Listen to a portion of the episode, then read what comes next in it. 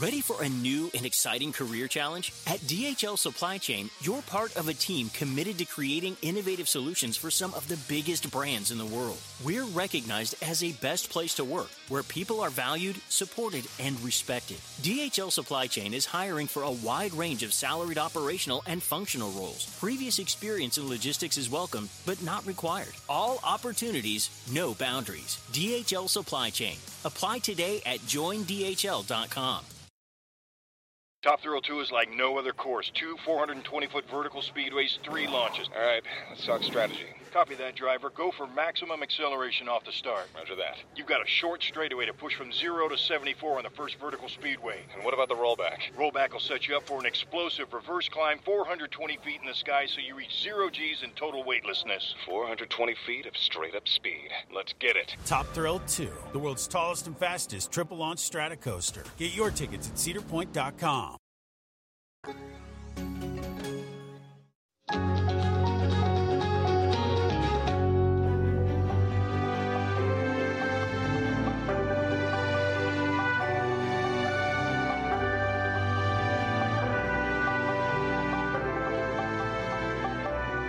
La madrugada del 21 de febrero de 1978, un enorme y extraño monolito con un misterioso relieve fue encontrado en la esquina de las calles de República de Guatemala y República de Argentina en pleno centro histórico de la Ciudad de México.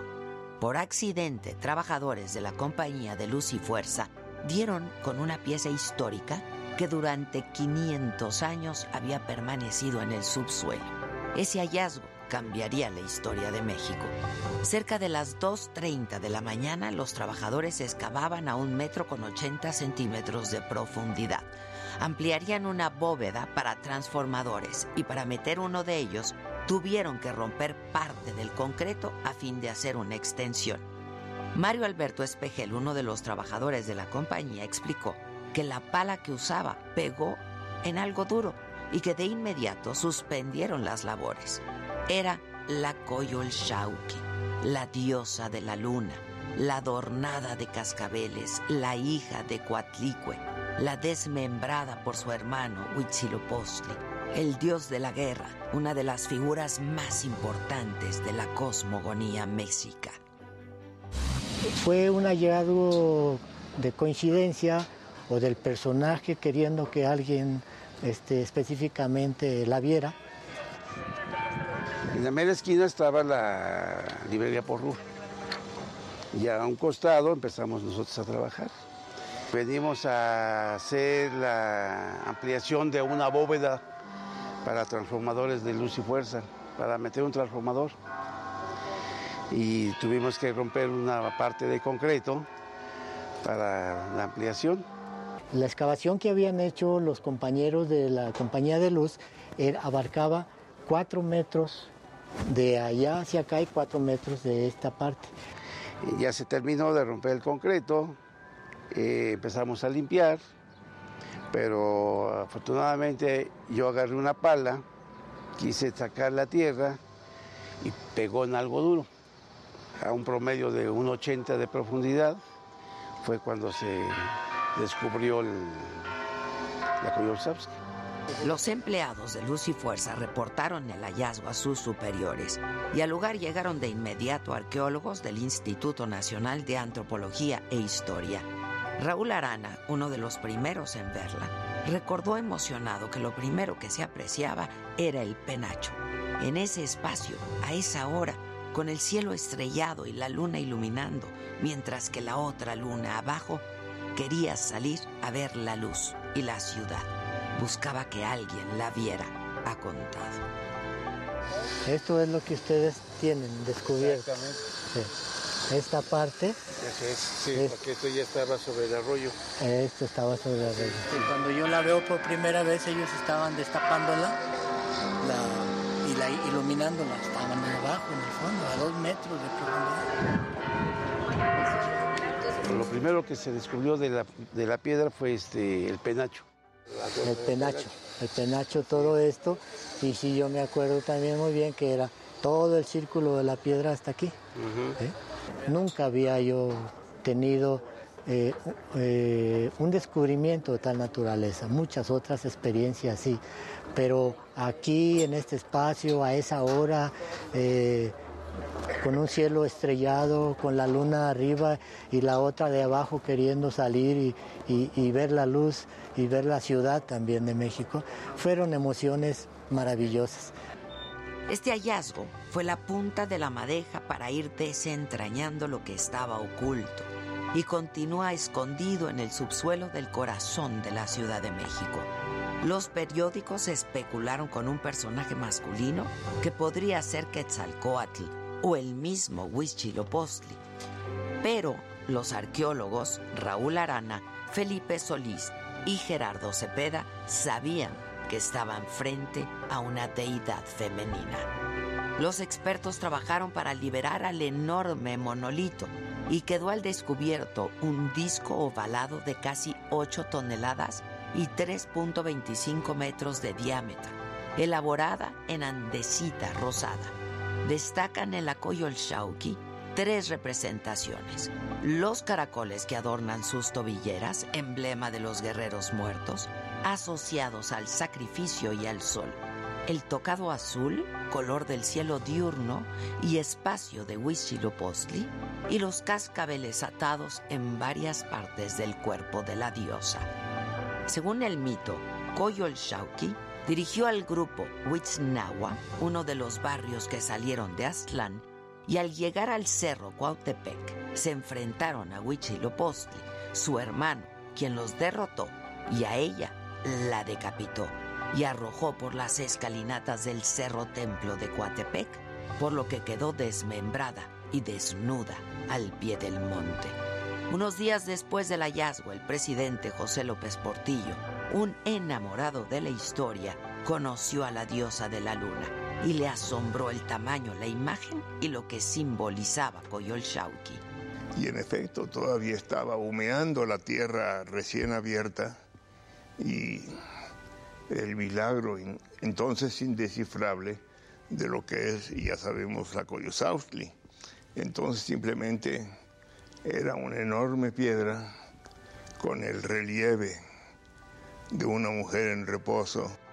Así que en una decisión que causó polémica, ordenó que se expropiara y se tirara lo que se tuviera que tirar para que salieran a la luz las raíces y el pasado esplendoroso de los mexicanos. Los amantes del México antiguo aplaudieron el proyecto, pero quienes veían a la capital como la ciudad de los palacios lo condenaron. Este hallazgo detonó el proyecto Templo Mayor que encabezó el arqueólogo Eduardo Matos Moctezuma.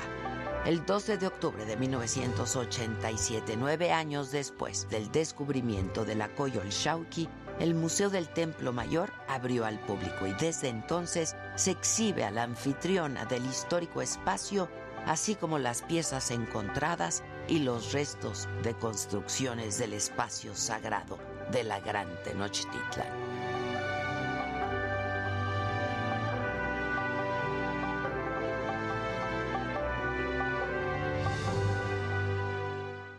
Esto es Me lo dijo Adela, yo soy Adela Micha y ya comenzamos.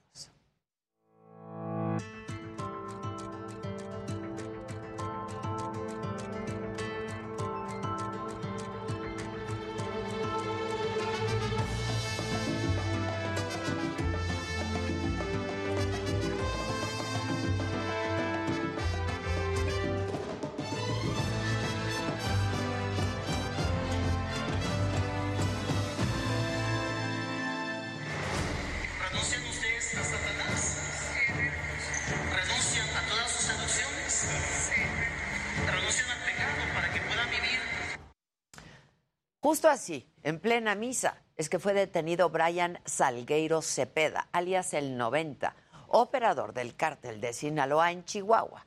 La detención se realizó la tarde del viernes en Culiacán, en Sinaloa, en la iglesia del Padre Cuco de la colonia Las Quintas. Las fuerzas federales lo trasladaron al aeropuerto para llevarlo a Chihuahua, donde un juez le dictó prisión preventiva.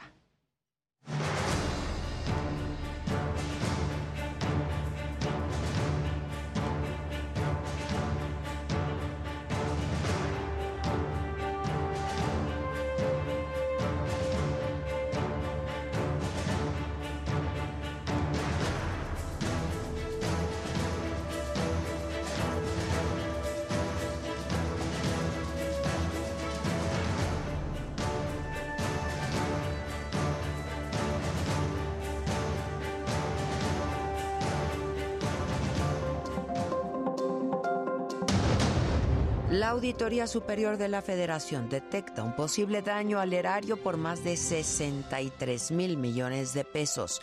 Encontró irregularidades por 2.673 millones de pesos en la compra de insumos, equipo y vacunas contra COVID-19. Lorenzo Córdoba pide respetar la veda por la revocación de mandato. Aprovecho para hacer un llamado enérgico a los diversos actores políticos a respetar las leyes aprobadas por las mayorías legislativas. Movimiento Ciudadano oficializa al senador morenista José Luis Pech como su candidato a la gubernatura de Quintana Roo, descartando así a Roberto Palazuelos. Para mí es muy grato decirles que el Movimiento Ciudadano estamos muy orgullosos del doctor en Zacatecas, familiares y amigos sepultan a Valeria Landeros, la joven que fue secuestrada el 12 de febrero junto con un grupo de amigos. Su cuerpo fue localizado el viernes.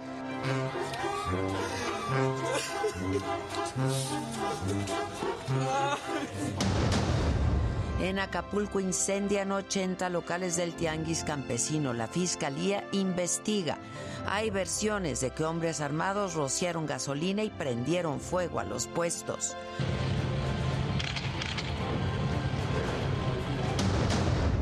Rusia considera prematura una cumbre entre los presidentes Vladimir Putin y Joe Biden.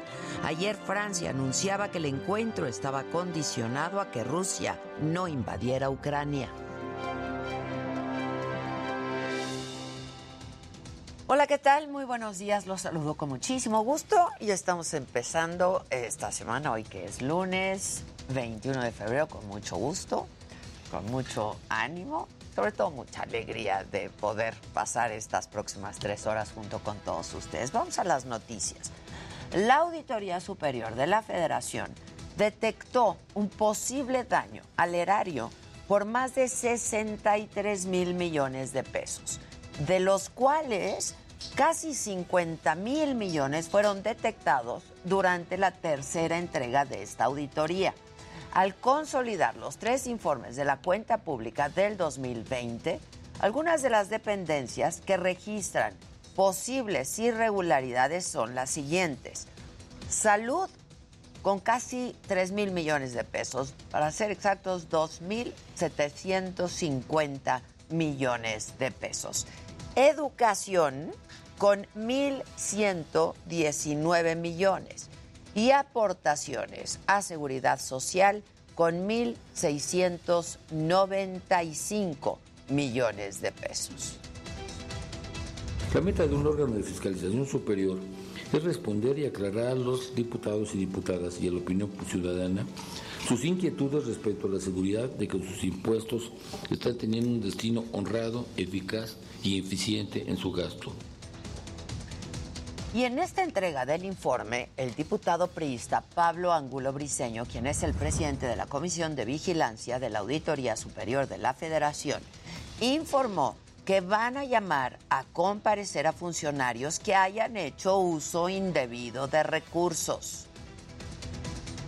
Citaremos a comparecer al pleno de esta comisión a funcionarios públicos vinculados con los resultados de la fiscalización que presuntamente hayan cometido un mal uso de los recursos públicos federales.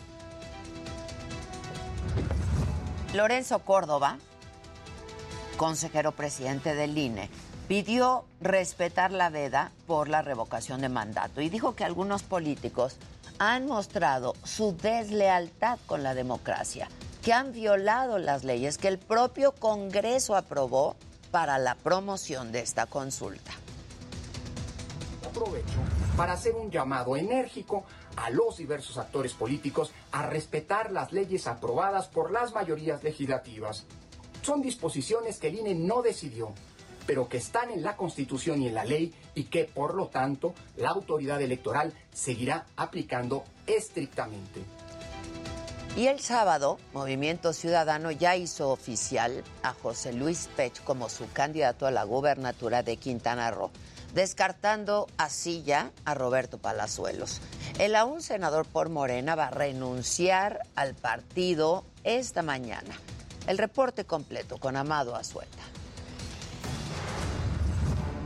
es el líder del cartel. Después de la renuncia del actor y empresario Roberto Palazuelos, la Asamblea Nacional del Partido Movimiento Ciudadano eligió a un militante de Morena para competir por la gubernatura de Quintana Roo. Por eso, para mí es muy grato decirles que en Movimiento Ciudadano estamos muy orgullosos del doctor Pech. Hasta este fin de semana, el candidato del Partido Naranja, José Luis Pech, no había renunciado al partido Morena y tampoco había pedido licencia al Senado de la República para ausentarse del cargo. El lunes en la mañana próximo entregaré mi renuncia al partido para evitar cualquier malentendido y cualquier fricción que pudiera haber. Pech, de origen yucateco, acusó a Morena de soberbia y falta de unidad para elegir a un candidato para esa entidad. Hoy he constatado que no existen condiciones para crear la unidad en Morena y enfrentar juntos el proceso electoral del Estado. Por eso, he decidido hacer pública mi decisión de no apoyar a la candidata del Verde y Morena a la gobernatura. Pech es conocido en el estado de Quintana Roo por defender a Morena desde el año 2015. Incluso en sus redes sociales presume cómo recibió el cargo. Lo que me estaba planteando en ese momento don Andrés Manuel era una alternativa que mucho me honraba y me dijo, te nombro promotor de la soberanía nacional en el estado de Quintana. Durante la conferencia de prensa se le preguntó sobre su fidelidad al presidente y así contestó.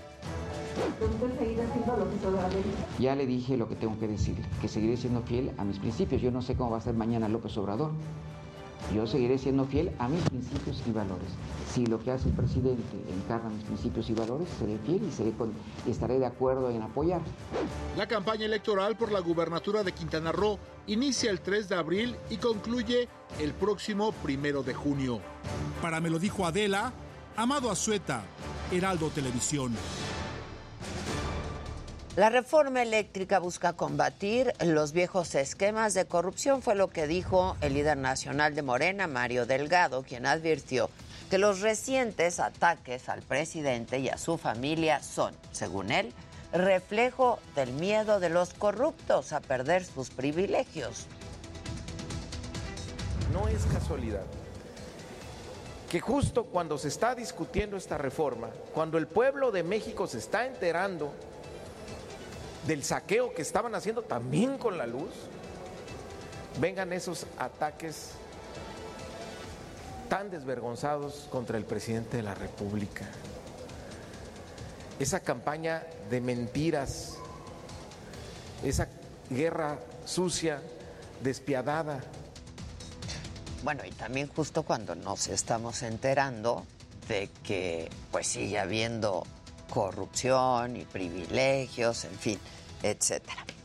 Este sábado, Luis Crescencio Sandoval, el secretario de la Defensa Nacional, refrendó la lealtad y el compromiso de los, de los militares con los mexicanos.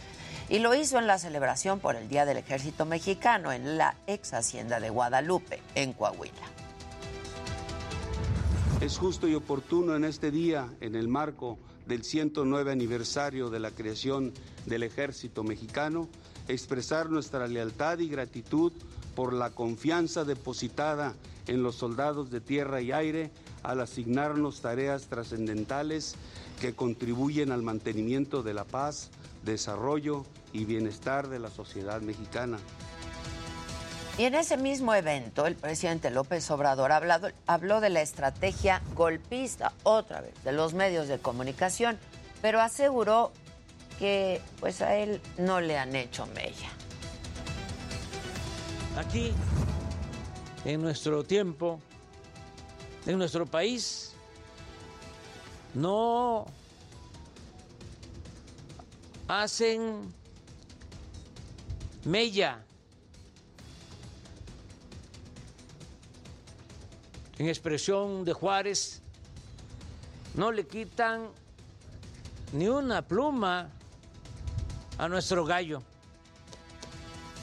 Y bueno, anoche justo aquí en la Ciudad de México proyectaron y lo hicieron con letras azules un mensaje para el presidente López Obrador. En la fachada de Palacio Nacional se leía, AMLO no está solo. En más información, en Zacatecas, familiares y amigos sepultaron a Valeria Landeros, esta joven que fue secuestrada la madrugada del sábado 12 de febrero, junto con un grupo de amigos, luego de ir a un bar de la capital del estado. Su cuerpo fue localizado el viernes. La joven de 24 años fue sepultada en el panteón del municipio de Francisco Murguía.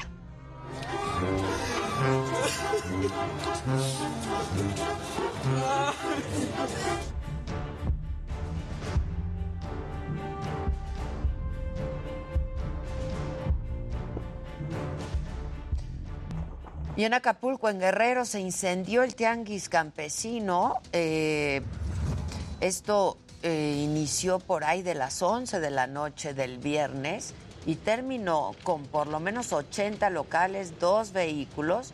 La Fiscalía del Estado va a investigar las causas del siniestro. Sin embargo, hay versiones de que llegaron hombres armados, rociaron gasolina y prendieron fuego a los puestos.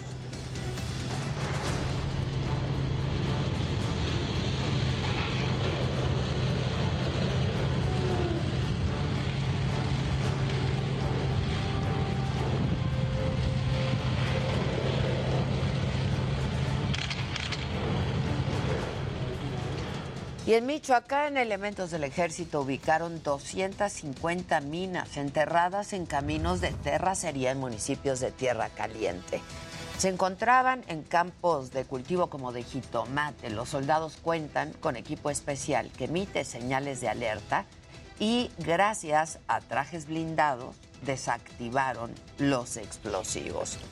Y bueno, vamos a otros temas. Las mujeres policía se están abriendo camino dentro de varias áreas primordiales para la seguridad de la gente. Este es un solo caso, el de Julia Peña, quien desde hace 14 años forma parte de la Policía de Investigación de la Ciudad de México. La historia es de mi compañera Jessica Morgan.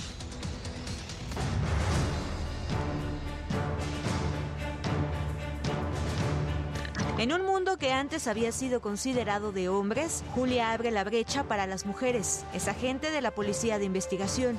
Ahora forma parte de un grupo especial de reacción e intervención de la Fiscalía General de Justicia de la Ciudad de México. En 14 años ha colaborado en el área de secuestro y liberación de rehenes. O sea, ves a la persona pues amordazada, tirada en una situación pues deplorable y pues sí es feo, ¿no? Paradójicamente, eso no es lo que Julia considera lo más difícil de su trabajo. Pues aquí lo más pesado en sí, pues es todo. Y en sí es cargar el equipo. El equipo que nosotros usamos este, es chaleco, tenemos placas, armas largas, armas cortas, hay equipo especial y es pesado. En sí el equipo personal este, pesa aproximadamente 25-30 kilos. Según la Comisión Económica para América Latina y el Caribe, en 2020 la participación laboral de las mujeres se situó en 46%, mientras que la de los hombres fue de 69%. A ello se le suma la poca promoción de las mujeres en el ámbito laboral. El estudio Mujeres en el lugar de trabajo señala que de cada 100 hombres promovidos o contratados en una posición de liderazgo, solo 72 mujeres tienen la misma oportunidad algo de lo que Julia está consciente. Sí, mira, yo cuando entré éramos más mujeres y sí como que no te jalaban tanto para los operativos, como que sentían que tú no podías hacer lo mismo que los hombres. Conforme fue pasando el tiempo, nosotras entrenamos igual que ellos en lo físico, en lo táctico y los mandos más que nada se fueron dando cuenta que pues podemos hacer el mismo trabajo que los hombres y nos jalan más, o sea, ya nos llevan operativos igual que los hombres. Dentro de la Policía de Investigación de la Ciudad de México existen 105 elementos, de los cuales solo el 10% son mujeres. Las cosas se complican aún más cuando son mamás, pues deben dividir su tiempo entre el trabajo y la familia. Sí, pues ahorita mis hijos ya están grandecitos, ya no están tan chiquitos, pero hace 14 años pues sí eran unos bebés este sí he tenido que sacrificar actividades con ellos más escolares. Este, pues he tenido que sacrificar tiempo de, de, mis francas a veces porque ha habido operativos. Pese a ello, Julia intenta separar el trabajo de su familia. Una vez que se quita el uniforme y sale de la oficina, se convierte en mamá y ama de casa de tiempo completo. Para me lo dijo Adela, Jessica Moguel, Heraldo Televisión. Y vamos ahora con Gerardo Galicia. Hay bloqueos en la avenida 20 de noviembre. Gerardo, ¿cómo estás? Buen día. Muy mi querida Adela, excelente mañana. Y sí, hemos tenido una serie de manifestaciones en el primer cuadro de la ciudad. Desde muy temprano hemos tenido bastantes eh, conflictos viales y cierres a la circulación que ya están realizando los elementos policíacos. Se mantiene una de estas eh, movilizaciones y se trata de educadoras, mi querida Adela, están pidiendo la creación de un sistema estatal de educación inicial que por supuesto estaría beneficiando a todos los eh, pequeñines a nivel nacional. Por lo pronto, se está pidiendo diálogo para poder entregar un documento a la jefa de gobierno, Claudia Sheinbaum. Hasta este este momento no ha ocurrido esta situación y por ello las educadoras que llegan de la Ciudad de México, Sonora y el Estado de México han decidido cerrar la circulación de la avenida 20 de noviembre. Para nuestros amigos que en próximos minutos deseaban llegar hasta este punto, sí lo pueden hacer en vehículo. Los elementos eh, policíacos han implementado eh, carriles reversibles en la calle 5 de mayo, así que va a ser una, 5 eh, de febrero, así que va a ser una muy buena opción para poder llegar hasta este punto. Y las personas que se estaban manifestando frente a Palacio Nacional pidiendo la liberación de presos políticos se han retirado, así que en Palacio Nacional ya no tenemos ninguna manifestación, se mantiene la de 20 de noviembre y el circuito del Zócalo. Por lo pronto, Vicky Adela, es el reporte y vamos a seguir muy pendientes. Ya estás. Muchas gracias, Gerardo. Gracias. Vamos a los datos de la pandemia. La Secretaría de Salud reportó 5.714 nuevos contagios, 163 fallecimientos. Esto suma 315.600 88 muertes según cifras oficiales. Y en los datos de la vacunación, en la última jornada se aplicaron 711.512 dosis. Hay 85 millones de personas. Prácticamente el 85.5% de los mexicanos mayores de 14 años eh, han recibido por lo menos una dosis de su esquema completo de vacunación. Y la Comisión Federal para la Protección contra Riesgos Sanitarios, que es la COFEPRIS, emitió una alerta porque detectaron tres lotes falsificados de un medicamento anticoagulante y ha pedido a los establecimientos que de ubicarlo suspendan de inmediatamente comercializarlo. Antonio Anistro nos tiene detalles. La Comisión Federal para la Protección contra Riesgos Sanitarios emitió una alerta por la detección de tres lotes falsificados del medicamento anticoagulante Sarelto Rivaroxaban, por lo que hace un llamado a quienes lo administran o consumen a revisar los números identificadores para descartar cualquier riesgo a la salud. Su indicación primaria es eh, el controlar los coágulos que se pueden formar en pacientes que tienen una arritmia cardíaca que se llama fibrilación auricular. También se usa para prevenir trombos en las piernas. La COFEPRIS identificó inconsistencias en tres lotes falsos de este medicamento elaborado por Bayer de México, las cuales pueden ser verificadas por cualquier usuario o comercio. En el caso de los lotes BXJG6B2 y BXJG6B3 se consideran falsos y adulterados y contienen 14 comprimidos, ya que es la mitad de los que tiene el medicamento original, además que los empaques también presentan anomalías en y tipografías. Sobre el lote 765289 el empaque indica que tiene 100 cápsulas, sin embargo, el medicamento original no tiene presentación con esa cantidad, por lo que se considera falso el empaque y el contenido. Esta alerta es emitida con el objetivo de prevenir riesgos a la salud. De acuerdo con expertos en la materia, tomar medicamentos falsos o adulterados podría traer graves consecuencias. En este caso, causar una apoplejía, es decir, un sangrado dentro de un órgano o la pérdida de la circulación hacia un órgano. La otra sería que de alguna manera la adulteración del, del medicamento hiciera el efecto contrario, que trabajara de más y entonces que generara demasiada anticoagulación y le y presentar al paciente hemorragias internas. De poseer este medicamento adulterado o haberlo consumido, la COFEPRIS llama a suspender su consumo de manera inmediata, ya que al desconocer el origen de sus componentes y las condiciones de su fabricación representan un riesgo a la salud. De igual manera, los establecimientos y las distribuidoras deberán verificar la existencia en el almacén y de contar con cualquiera de estos lotes falsificados, deberán inmovilizar y suspender la comercialización y distribución de manera inmediata, así como denunciarlo en gov.mx diagonal cofepris. Para Me lo dijo Adela, Antonio Anistro, Heraldo Televisión. Y bueno, en el escenario internacional, en el Reino Unido, eh, Buckingham, el Palacio de Buckingham, informó que la reina Isabel II dio positivo a COVID-19. Eh, reportan que tiene síntomas leves similares a los de un resfriado, así que espera continuar con tareas ligeras en el castillo de Windsor.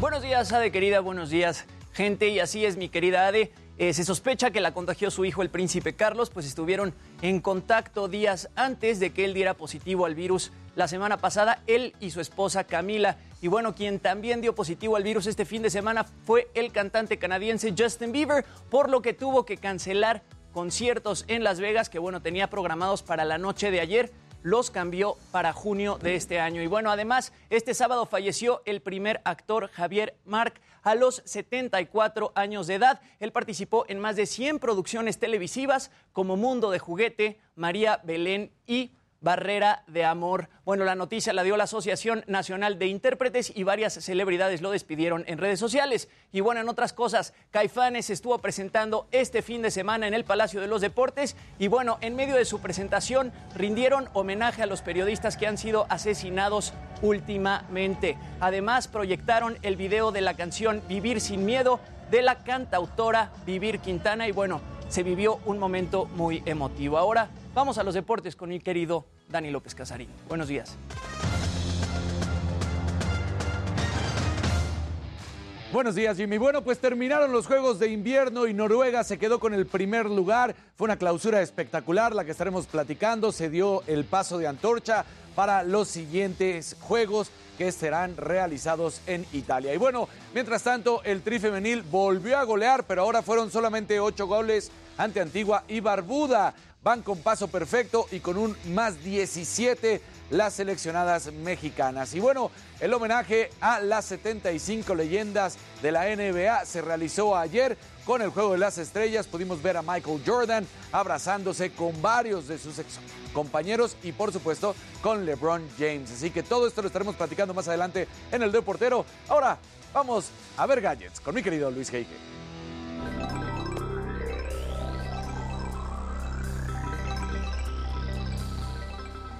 Muy buenos días y bueno, después de un éxito importante durante la pandemia, las acciones de Roku se desplomaron un 75% respecto a sus históricos de casi 500 dólares. Al parecer todo fue ocasionado por problemas de suministro, pero en el análisis creo que hay más cosas. Les voy a comentar. Por otro lado, de Truth Social, la red social de Donald Trump, se lanzó el día de hoy con motivo del Día del Presidente. Hablaremos de sus principales características y los retos que trae por delante. Finalmente, en servicio a la comunidad les hablaré de qué son las tarjetas de crédito virtuales y cuáles son sus principales características. Ade, regresamos contigo.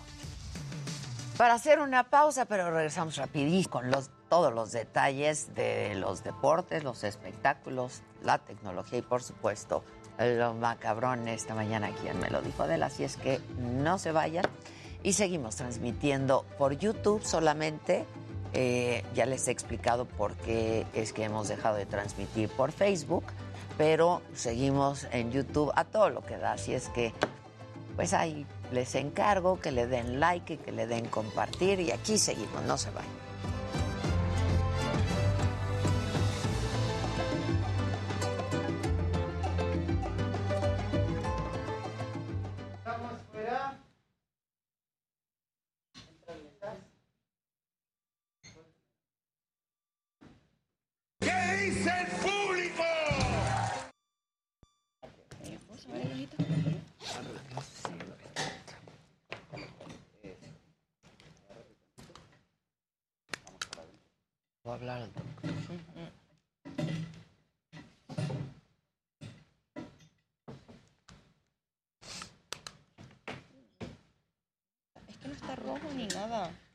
Solo cerrado, pero ya tiene días.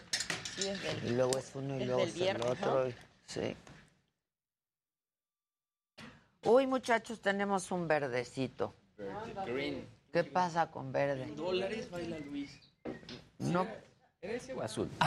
Ah, era azul, sí es cierto. Saludos a todo este gran equipo, los queremos mucho. El grupo de Facebook de la banda de Adela siempre presente. Bien, mana, bien. Dicen que tus zapatos... Buenos días. Sí. Hermosa. Mi madre te manda saludos, dice Muchas que gracias, tu a sus órdenes. zapato y tu, tu atuendo en general. Muchas gracias. Es que ya empezó con el calorcito un poco. ¿Verdad que ya? Sí, Ayer no hace frío. Yo también. Uy. Y yo decía, soy yo. No, yo también dije, es que o tengo un bochorno Sí, o... yo también, hija. No, ya, me cambié la pijama. Es lo que viene Yo me siendo quité- los boxers. Pero aún por la noche está refrescando, es el tema. No, hoy no yo sí, sé. yo sí, eh, por allá, bueno, por allá por, por mis altos, sí. Yo Está muy cambiante, ¿verdad? En la noche hace frío, digo, en la noche hace calor, luego bajos. amanece haciendo ¿No? frío. Un calorón. Hola a todos. Norma Espinosa, muchas gracias. Este. Rocío Landeta, no sé a qué te refieras, mana. Eva Lavés te saluda, Maquita. Levita. Muchas gracias, Normita, gracias. Ay, que digas del tuit del Nacional Montepiedad de Belinda. Me choca, me choca cómo se han puesto todos con Belinda. Sí. ¿Te pasaron? Los ¿Escuchaste odio, la los canción? detesto, machistas, idiotas. A mí ayer me escribió. ¿Viste? Es que y luego sus canciones que sacan. Y que el Alex Lora le hizo una rola. a- es se hizo- falsa, ¿verdad? La hizo el duende. Es falsa, la hizo el Sí. Pero es que sí lo imitó muy bien y sí, Sí. parecía que era Lora, Es que pinche duende. la verdad. No, es que hasta comunicado sacó Lora. Sí. Sí, pero el Ay, duende pero, está por- pero. ¿qué no Sí. con Lora como de haciendo caso omiso a los derechos de autor? No, pues son parodias. Sí, ya, también. Güey. No, eso sí, no. Y luego, ¿No se por- acuerdan por- de Picardía Hubo- Mexicana? hubo varios comentarios de gente que ponía fragmentos de conciertos de Lora. Que la verdad es que, Ah. pues bueno, se queda, la canción se queda corta. Exacto. que sí es cierto que Javier Marx se suicidó, dicen Jimmy. ¿Sí? Que se tiró, sí, se, se tiró de un sexto piso. ¿Qué? No. Sí. Sí, se tiró de un sexto piso y que todavía había, o sea, lo trataron de ayudar ahí y que no lo pudieron ayudar y, y, Ay. pues se murió. ¿Se acuerdan de él en Mundo de Sí, Juguete? Claro. Estuvo cañón, yo también me quedé así como... O sea, como que primero pensé que era fake, Fake. news, pero no. Saltó desde un sexto piso, En la... que todavía llegaron los paramédicos a tratarlo de ayudar y Y que... fue imposible. ¿Vivía con alguien o qué? Pues no sé si vivía con alguien. Híjole. Híjole, está horrible. The Ghost Broken. Maca, eres mi amor imposible. Te amo. ¿Quién dijo? The Ghost Broken. The Ghost. Si es hombre, si ¿Qué es es? imposible. Sí, exacto, es Exacto, también es- ¿qué? claro. Estaba enfermo, ¿qué tenía, Jimmy? Sí, ya le habían hecho varias transfusiones de sangre y que estaba muy deprimido y que pues ya no aguantaba el dolor y que por eso se trató de... Más bien se suicidó. Hijos, qué fuerte. Ay, qué bajón. Sí. Qué fuerte, ¿no? Que es correcto que la banda de Facebook Sí, ya está vénganse presente para acá. ¿no? Vénganse para acá, muchachos, al YouTube.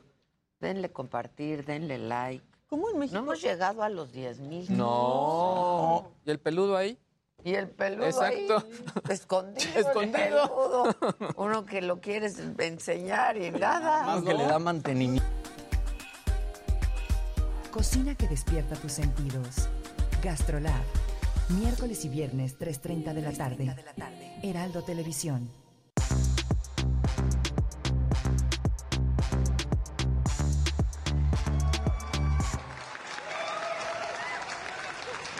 ¿Qué onda? Buenos días. Es el montón shot que le llaman. Pues sí. ¿Pero qué? Vamos con lo macabrón, porque sí nos dio un bajón, ¿no? Sí, el Jimmy sí nos El puso. Jimmy nos puso. Dicen, ¿por qué no lo dijiste? Pues porque solo fue un adelanto, ahí viene la información. Exactamente. Muchachos, tengan paciencia. Que sus papás no les enseñaron a tener Sí, paciencia. o sea, Hay que respirar. No. Así que no vean No, comerciales tele. estos millennials impacientes, de veras. Bueno, Viene Maca. lo macabro. Levanta.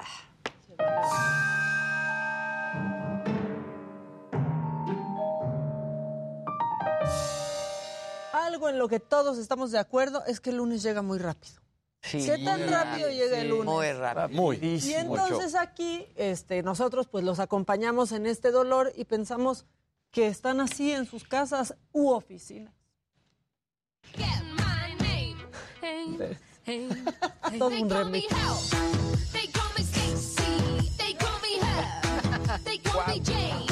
Ay, sí, de verdad. No, no, no, no. Ay, mira. Ese está... Uy. ya petrificado. Sí, llega muy rápido la Sí, neta. llega muy rápido. Y unos están así, arrastrando la cobija, pero hay otros que los lunes están bien enojados. Hay otros que los lunes andan así.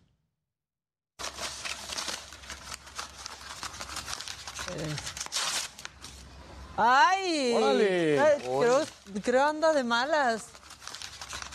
Y destruyendo la Sí. tarea. Sí, ¿qué tal Destruyendo esos la ojos? Destruyendo la tarea. Bueno, eh, yo espero que esta semana a todos ustedes, a todos los que nos ven, pues los sorprenda, digo para bien, ¿no? Pero que los sorprenda tanto como este mago sorprendió a un mono del zoológico de Chapultepec. A ver.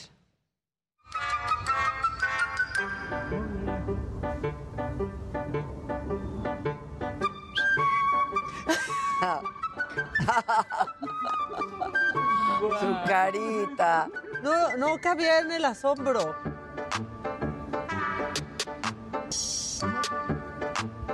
That's how you do it, shit, like.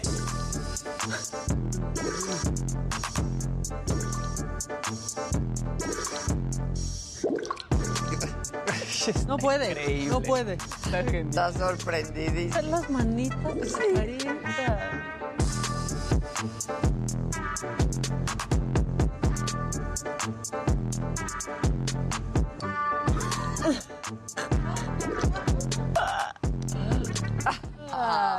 Así, que nos sorprenda, pero para bien, porque luego dices, sorpréndenos febrero. Sí, moco. lo que pasa. Como sorpréndenos 2020, Ajá. nos sorprendió. Y el 2020 dijo, reto aceptado. Claro. Y aquí seguimos en el 2020. ¿No? Así se siente. Bueno, Eterno. esta señora se quiso pasar de gandalla con el perro, presumiéndole, pues, el puerco, ¿no? Así la oreja de, de puerco, y pues que se queda sin carne para el pozole por andar de presumida.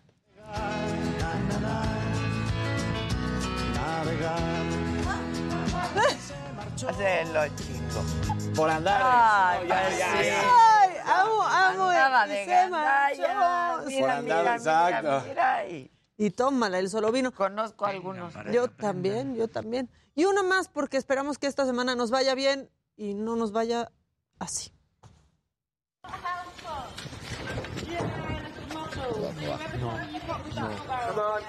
Tranquilo, Luis, tranquilo, todo va a estar bien. Ay, ay, ay, ay, ay, no. Ahora sí que no nos caiga la caca encima. Que no nos vayas, por favor. Es el deseo. Que no, que no. Es el No, deseo no, hoy. no. Bueno, Bueno, bueno. el que sigue, por favor. El que sigue, por favor.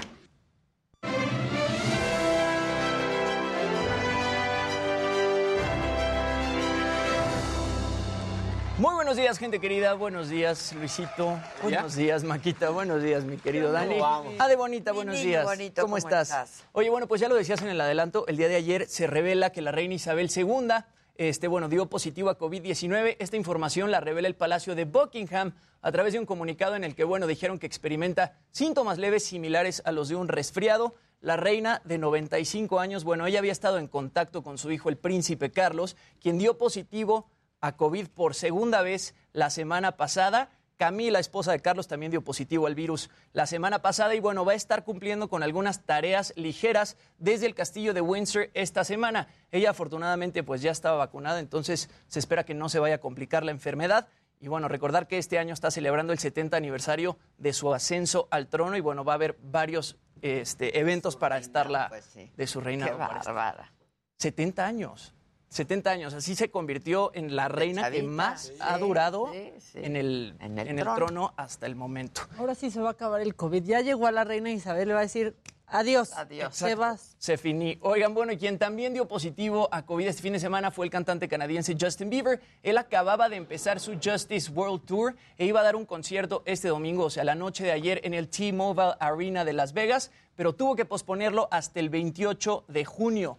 También tendría que dar otros dos conciertos esta semana, uno en Arizona y otro en Los Ángeles, pero bueno, muy probablemente también tenga que cancelarlos. Y se vivió un momento pues muy emotivo este fin de semana en el concierto de los Caifanes en el Palacio de los Deportes. Ahí estuvieron cantando bueno sus más grandes éxitos y en un momento del concierto rindieron homenaje a todos los periodistas que han sido asesinados en México últimamente. Ahí lo tenemos, les dedicaron la canción Antes de que nos olviden y bueno, estuvieron proyectando imágenes de protestas y de algunos de los periodistas que han sido asesinados. Ahí tenemos imágenes. Después también proyectaron el video de la canción Vivir sin miedo de Vivir Quintana, a quien ya has tenido en la saga, mi querida Ade. Y bueno, esta canción que se ha, adoro, ¿eh? se ha convertido en un himno del movimiento feminista. Aparte, ella es increíble. Ella es increíble. Oye, ¿se sabe si estuvo sabor? No sé si estuvo. Yo, últimamente han estado, bueno, Alfonso y este, ¿cómo se llama? ¿Saúl? Bueno, o el Saúl, pero y, y el saxofonista, bueno, no, Diego No, yo, por, no, por- yo por si Sabo ya estaba presentando, ¿no? ¿Te acuerdas desde que lo golpearon y casi perdió? Sí, exacto. Y bueno, mi querida, eh, lo decíamos ya en el adelanto, este sábado murió a los 74 años el primer actor y director mexicano Javier Marc. Eh, la noticia la dio la Asociación Nacional de Intérpretes. Él tuvo una bueno, amplia trayectoria en televisión, participando en más de 100 producciones como Mundo de Juguete, El Niño que vino del mar, María Belén, Barrera de Amor y varios más. Eh, apareció en La Máscara del Zorro en 1998 junto a Antonio Banderas y Catherine Zeta-Jones. Y bueno, se da a conocer esta triste noticia, se quita la vida saltando desde un sexto piso. Él llevaba enfermo ya bastante tiempo y tenía una depresión bastante fuerte. Hace tres meses él se cae y al caerse se rompe una vértebra y bueno, de esa vértebra se le empezaron a romper cuatro vértebras más. Entonces vivía en un, pues, en un estado de dolor súper fuerte. Y permanente. Y permanente. Le tuvieron que hacer una risolisis, don- risólisis, perdón, donde le quemaron todas las terminaciones nerviosas de la columna. Y bueno, eso lo único que provocó fue que se le quitara el 60% del dolor que tenía, pero aunado a ese dolor, pues él ya vivía con una depresión bastante fuerte. Se revela que salta del sexto piso en el momento en el que pues cae en otro en otra azotea, no pierde la vida, todavía los paramédicos pues alcanzan a atenderlo, pero pues no no logran salvarlo. Qué triste. Qué ¿eh? triste lo de Javier. La verdad, sí. Y bueno, el viernes fue el turno de Nodal, ¿no? Saca esta canción, eh, pues hablando de su relación con Belinda. Y ahora, Ah, de nuevo. el sábado, Belinda ya sacó una canción, pues dedicándosela a Nodal. Lanzó una nueva rola que se llama Mentiras Cabrón, que bueno, es esta rola como, pues muy reggaetonera. Está buena. Está buena. A, mí me suena a que es un demo, ¿sabes? Como que la rola de- de Nodal ya tiene mucho más producción. Esta canción suena mucho más a un demo. Se ve que la va a grabar, la va a sacar después en plataformas digitales porque ahorita nada más este, salió en YouTube. Pero bueno, también habla de su rompimiento con Nodal. Ya tiene más de 3.3 millones de reproducciones en YouTube, mientras que la de Nodal ya tiene más de 11 millones. O sea, le está sirviendo bien esa promoción. Y bueno, Nodal también ya se quitó el tatuaje que tenía, Sí, ya. que tenía al lado de la oreja. supe. Ya, Perdido. Que decía Belly. ¿Y ahora qué dice? Y ahora se, pues, se puso eh, como los palos, los palos de las, de las cartas. O sea, la espada, Ah, la se puso el diamante, se puso el corazón. Este fin de semana justamente dio un concierto en Costa Rica y ahí fue que lo fotografiaron y bueno, se alcanza a ver que ya se cubrió el tatuaje. ¿Y no anda con nadie o algo? No.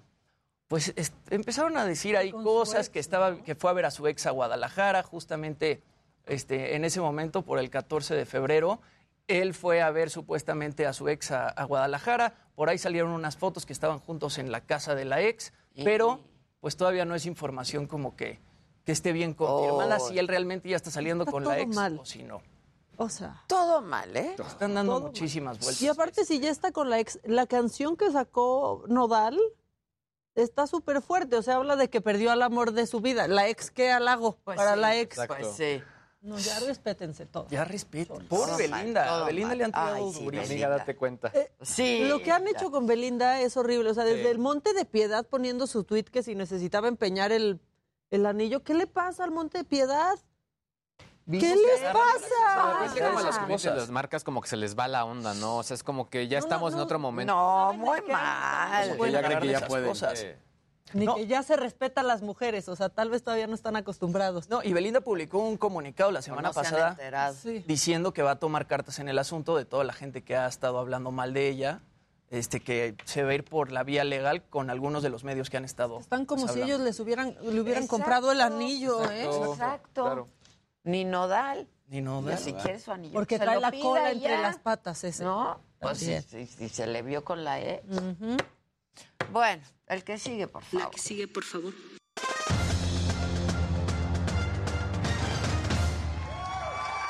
Muy buenos días, Ade, ¿cómo estás? Hola. Jimmy, Buenos Luigi, días. Maquilla. Bueno. Pues la selección mexicana femenil sigue bien, sigue haciendo goles, sigue apabullando a sus rivales. Ahora, bueno, pues hace un 8-0 y este encuentro pues deja en buen camino en su grupo a la selección mexicana. Le faltan dos partidos, uno ante Anguila el 9 de marzo y luego ante Puerto Rico el 12 de marzo. Con ganar uno más ya estaría en la siguiente ronda. Entonces, bueno. Pero bien. es- bien. Igual es que, la bien. América. Igual, igualito que la América. ¿Y ves? No, más bien que cambien ellos de técnico. En, en dos semanas, en dos partidos que tienen 17 goles, han marcado más goles que Oh, la América desde el torneo pasado y este. Sí. ¿eh? O sea, es una cosa No, de no, locura. no, qué pena. Qué pena, exactamente. Yo Entonces- nada más vi el primer tiempo y dije, ya, hasta aquí llego. Pues sí.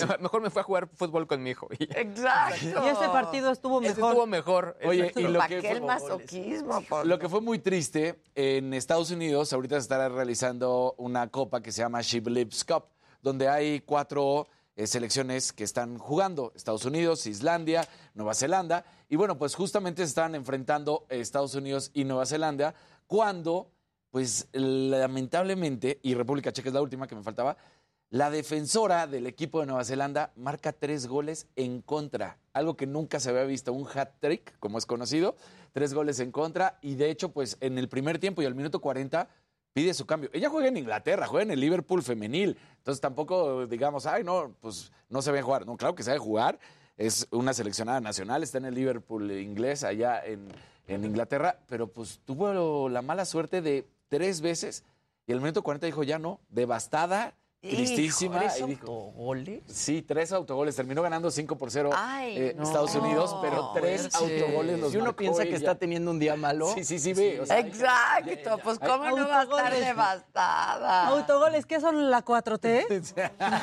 Pobre mujer. Y entonces, pues, pues ya, lamentablemente ahí, ahí terminó esta situación. Bueno, y bueno, goles. exacto.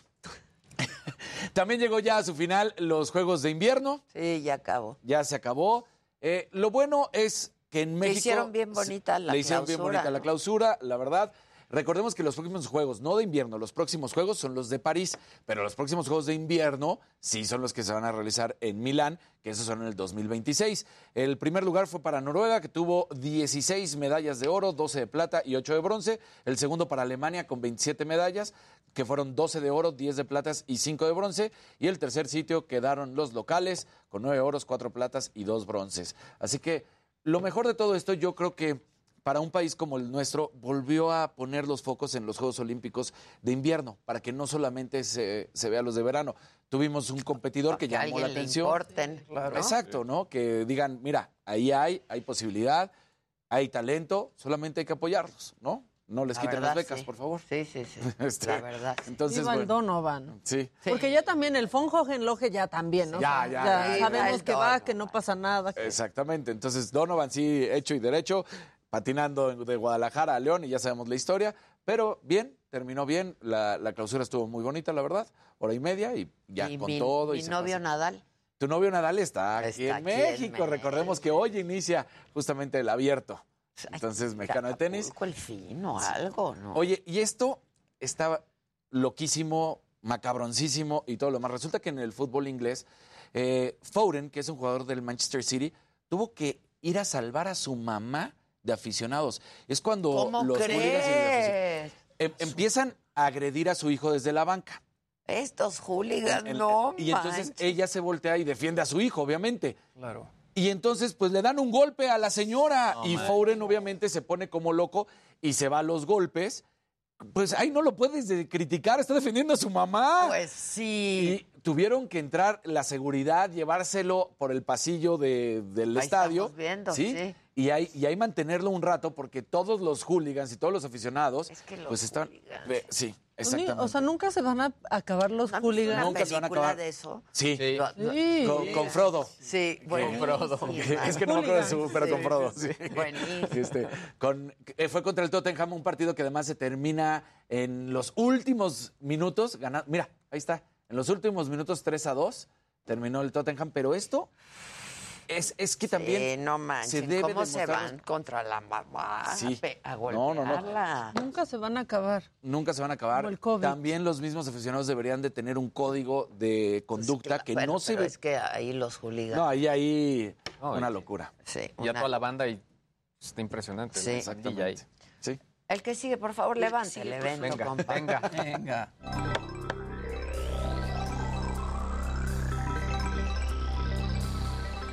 Gente bonita, muy buenos días, ¿cómo están? ¡Bravo! ¿Qué tal? Es lunes, lunes. A ver, esta nota la traigo acá porque más allá de los números que, que están dando, a mí me dice mucho de que le veo ya luz muy cercana a todo esto. ¿A qué me refiero? Roku, que es la plataforma de streaming, la verdad es que les ha ido muy bien durante el confinamiento. Muy bien. Era lógico. La gente quería ver contenidos, quería comprar productos y pues la verdad es que les fue muy bien. Eso fue 2020. 2021 viene la crisis de, de chips, que obviamente sabemos que porque todos estos productos se consumieron mucho de salud, de consumo de entretenimiento, pues hubo esta carencia para varios dispositivos, incluido autos. Pues bueno, ya reportaron sus, su informe resultados y no alcanzaron el número que ellos estaban esperando. Ellos esperaban 892 mil millones de dólares, alcanzaron 865. Pero más allá de eso, más allá del tema, es que ellos, si bien dicen, sí, nos, al final nos pegó el tema de suministros, pues la verdad es que es un hecho. La gente está regresando a las casas, la gente, perdón, de sus casas al trabajo y están volviendo a una situación más normal. Ya les había compartido la nota de Microsoft, que la verdad es que fueron punta de lanza en cómo organizar a, su, a sus empleados. Pues bueno, creo que hay varios eh, compañías que ya están viendo el regreso a la normalidad. No es que Roku venda poco, es una compañía que vende mucho. De hecho, son los número uno en cuanto a sistema operativo de televisores de bajo costo. Les va muy, muy bien. Y obviamente aquí en Latinoamérica se están quitando justo este estigma de que si es piratería o no. Les costó mucho trabajo, pero bueno, lo están logrando. Lo que sí es un hecho es que este resultado, más allá de la carencia de suministros, quiere decir que la gente no está demandando tanto producto como sucedió en el 2020. Así Ya. que, desde mi óptica, buena noticia. Por otro lado, pues bueno, ya me decía Mac- Maca cuando, cuando entramos, ya se lanzó la red social de Donald Trump, Truth Social, que básicamente es un Twitter, pero de Donald Trump. Eh, hay que recordar que Twitter era la plataforma favorita de Trump y que después de todo lo que ocurrió el 6 de enero del año pasado, pues bueno, terminó por estar fuera de varias redes sociales, incluida esta, Facebook, Instagram, etcétera, etcétera, etcétera. A mí lo que me llama la atención es que se me hace muy bonito porque es, es un clon de Twitter, pero en lugar de que se llamen tweets, se llaman truths. Entonces tienes Ah, que decir mira, no. Entonces, pero bueno, ya, ya, ya lanzaron. Vamos un- a trucear. Vamos a trutear, Está exactamente. Únicamente está en Estados Unidos en este momento. La gente que de otros países se inscribió sí le permitió descargar la aplicación. Pero bueno, si tú te, vas a la tienda de aplicaciones de la manzana, que es donde está en este momento, y la buscas, no se encuentra, así que únicamente en Estados Unidos. Pero bueno, por lo pronto ya están muy contentos. El reto importante, pues, es tener una base instalada, que realmente sí haga ruido. Claro. Si no tiene una base instalada, la verdad es que esto no, no va a ser, no va a servir de y ya nada. lo descargó, Sí, sí, ya sí. todo. Sí, seguramente, seguramente. exacto. Oigan, y más adelante les voy a contar, sobre todo por el tema de los fraudes, eh, los pros y contras de las tarjetas virtuales. Están buenas, ¿eh? Oye, ¿ya vieron Inventing Anna? ya, ya, está bien esa. ¡Qué Yo bárbara! Qué ¡Qué, bárbara. chava! Como que no le quise entrar. ¿Viste este Madres Paralelas? Sí, claro. ¿Te gustó? Sí, a mí sí. Está buena. No es de lo mejor de Almodóvar, pero es buena película. Inventing Nana, lo, lo que me gustó es que hasta parece que de pronto está dando el tutorial. Y, y lo que es manejar Está la dando el ingeniería social. tutorial. Hoy la voy a ver. Está muy buena. Es una que estafa como a todo Hollywood y así. Pero largos. Sí, son la, Yo como porque la bajé para... una hora, hora quince promedio de los capítulos. Ay, qué bueno. Ya, a mí me choca que duren de que 25. 25, a mí Sí. tampoco me gusta. Pero está buena. Sí, sí está buena, la verdad. La ronda. Sí, está buena. Voy a ver. Pues vamos a hacer una pausa y regresamos con mucho más esta mañana aquí en Me lo dijo Adela. No se vayan. Va a estar Eufrosina Cruz, eh, la diputada Eufrosina Cruz, para hablarnos de su libro. Nos lo prometió hace un- unos meses y ya nos lo trae. Este, volvemos.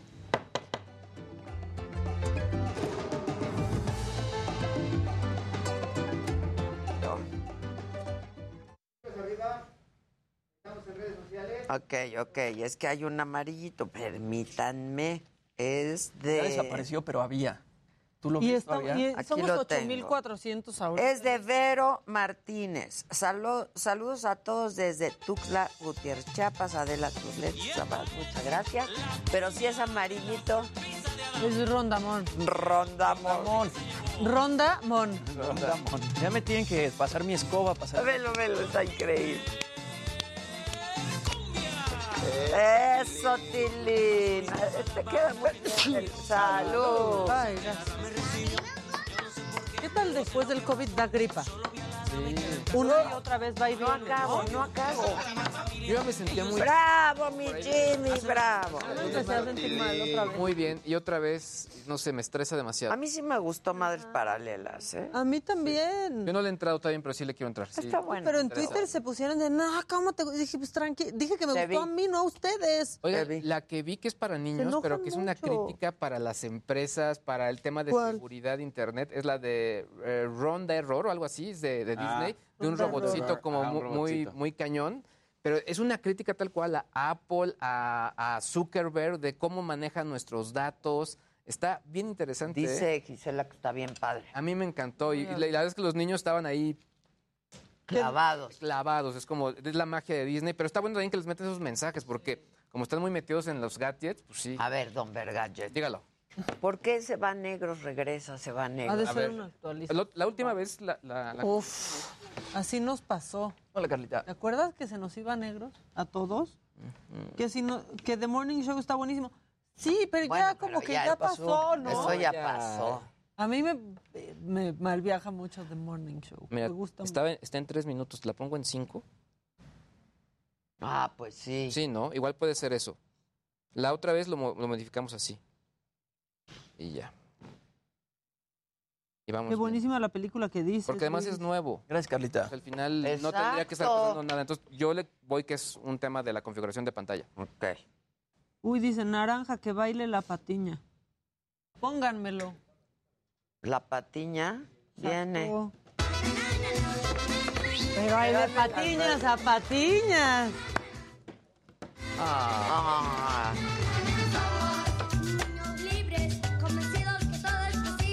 Esto es más digno que la candidatura de Palazuelos. Pero a ver, yo, yo opino igual que tú. O sea, sí, había que es un poco trabajar bien la imagen y todos los mensajes clave, pero pues no lo hicieron bien desde el inicio. ¿Qué? Palazuelos. O sea, creo que hubiera, pues digo, no sé si hubiera ganado o no, pero pues es un tipo que se hubiera... Pues, pues le estaba dando batalla. Exacto. Este, y es Por- muy popular. Exactamente. Lo que sí es Hay gente a la que le gusta muchísimo el personaje de Palazuelos. Y qué mal se llevan en Morena, ¿no? Porque, o sea, pues ahí el doctor Peche diciendo Sí. que no hay unidad. Westworld en HBO les va a volar la mente, dicen. Yo le quise entrar a Westworld y no. no, no Yo ni la he visto. ¿De qué es? Es, como, haz de cuenta, una serie también como de, de tema de inteligencia artificial y robots, pero como eh, en un mundo en el lejano oeste. Ya. Sí. Adela, te ves guapísima. El outfit de hoy me encantó. Ay, dice muchas Luis gracias. Pérez. Ah. La de Inventing Anna está basada en una persona real. Sí. Que qué huevos, dice. Ah, y el disclaimer del inicio es genial, así es. Hoy Todo voy esto ocurrió, salvo lo que nos Lo que no, inventamos. exacto. Todo esto es real, que no. salvo lo que no. Está buena. Digo, es una. historia novelada, pero existió la chava. La, la voy a empezar a ver hoy. Ay, ay, ay. Very impressive la mujer. Very good, very nice.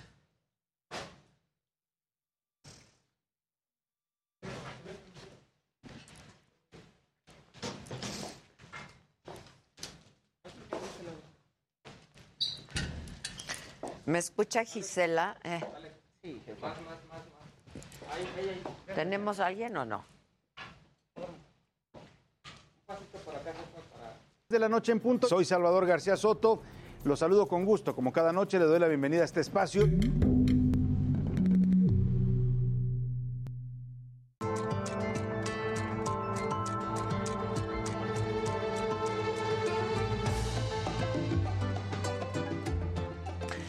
Yo siempre he dicho que nada nos es tan ajeno ni nadie nos es tan lejano. Y esto no hay manera de minimizarlo, porque lo que se advierte en Ucrania es el peligro de una guerra.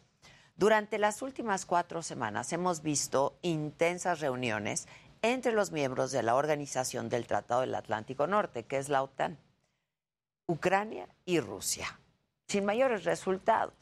De hecho, las quejas sobre las acciones e inacciones del Kremlin fueron llevadas hasta el Consejo de Seguridad de Naciones Unidas.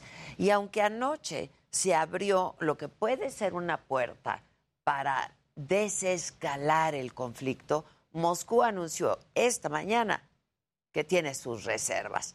Ayer el presidente de Francia, Emmanuel Macron, y de Rusia, Vladimir Putin, tuvieron una llamada que culminó con el anuncio de una reunión entre Putin y el presidente de Estados Unidos, Joe Biden. Sus dos representantes, Anthony Blinken por el lado estadounidense y Sergei Lavrov del Kremlin, fijarían la agenda este mismo jueves. El anuncio lo hizo la presidencia de Francia y tiene una sola cláusula. Solo puede celebrarse esta reunión si Rusia no invade Ucrania.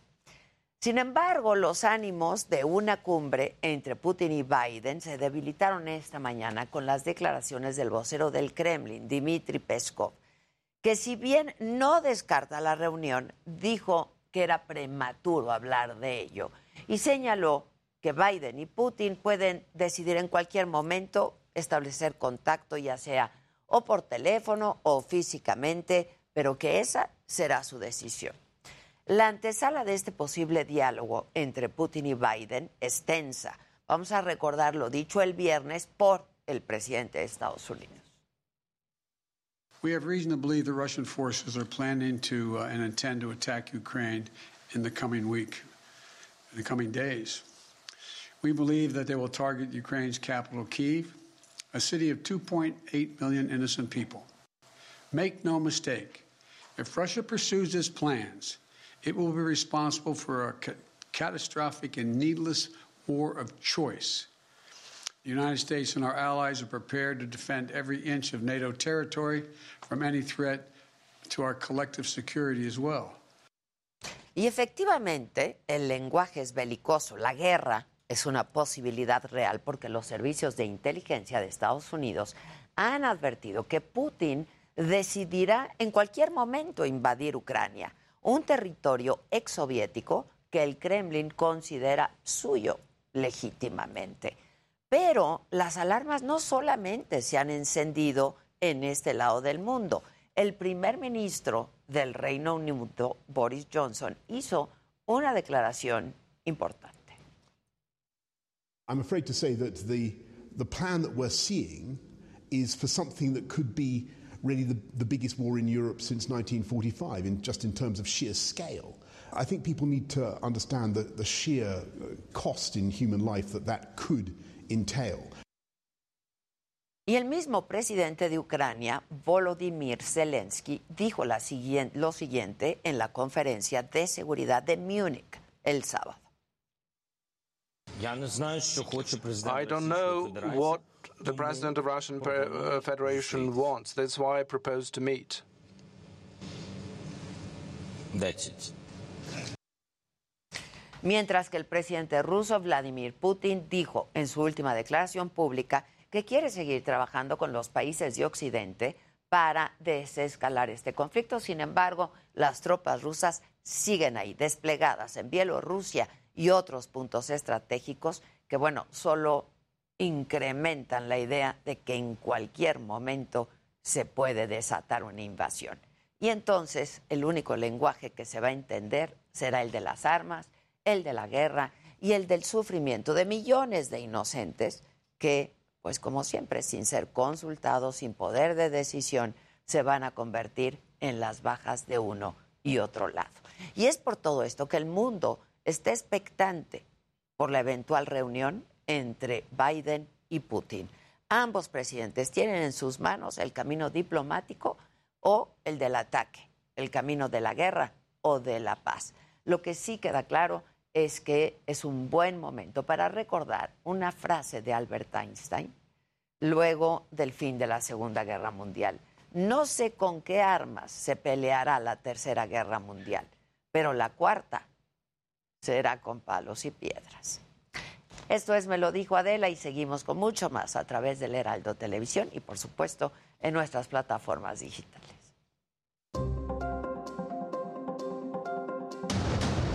La Auditoría Superior de la Federación detecta un posible daño al erario por más de 63 mil millones de pesos.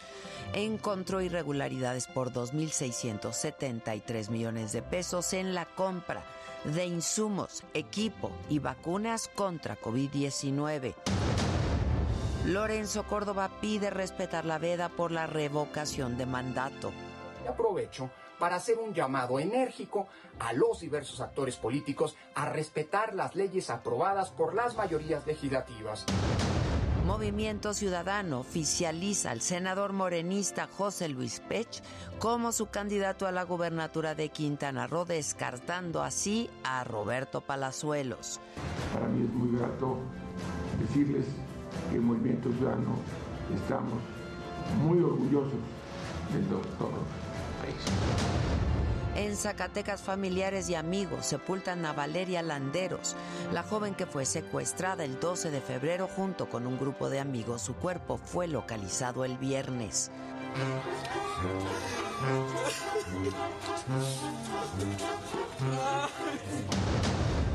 En Acapulco incendian 80 locales del Tianguis Campesino. La fiscalía investiga. Hay versiones de que hombres armados rociaron gasolina y prendieron fuego a los puestos.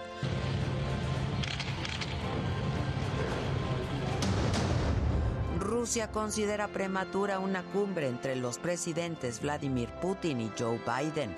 Ayer Francia anunciaba que el encuentro estaba condicionado a que Rusia no invadiera Ucrania.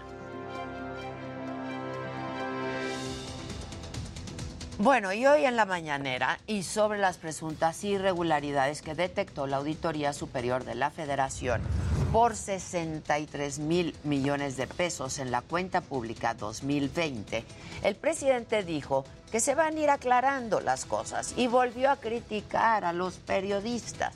Otra vez solicitó que revelen cuánto ganamos por descalificarlo señaló al gobierno de Estados Unidos por financiar a organizaciones civiles en México, dice él, para crear campañas de desprestigio. Insiste el presidente en que su administración no es como las de antes.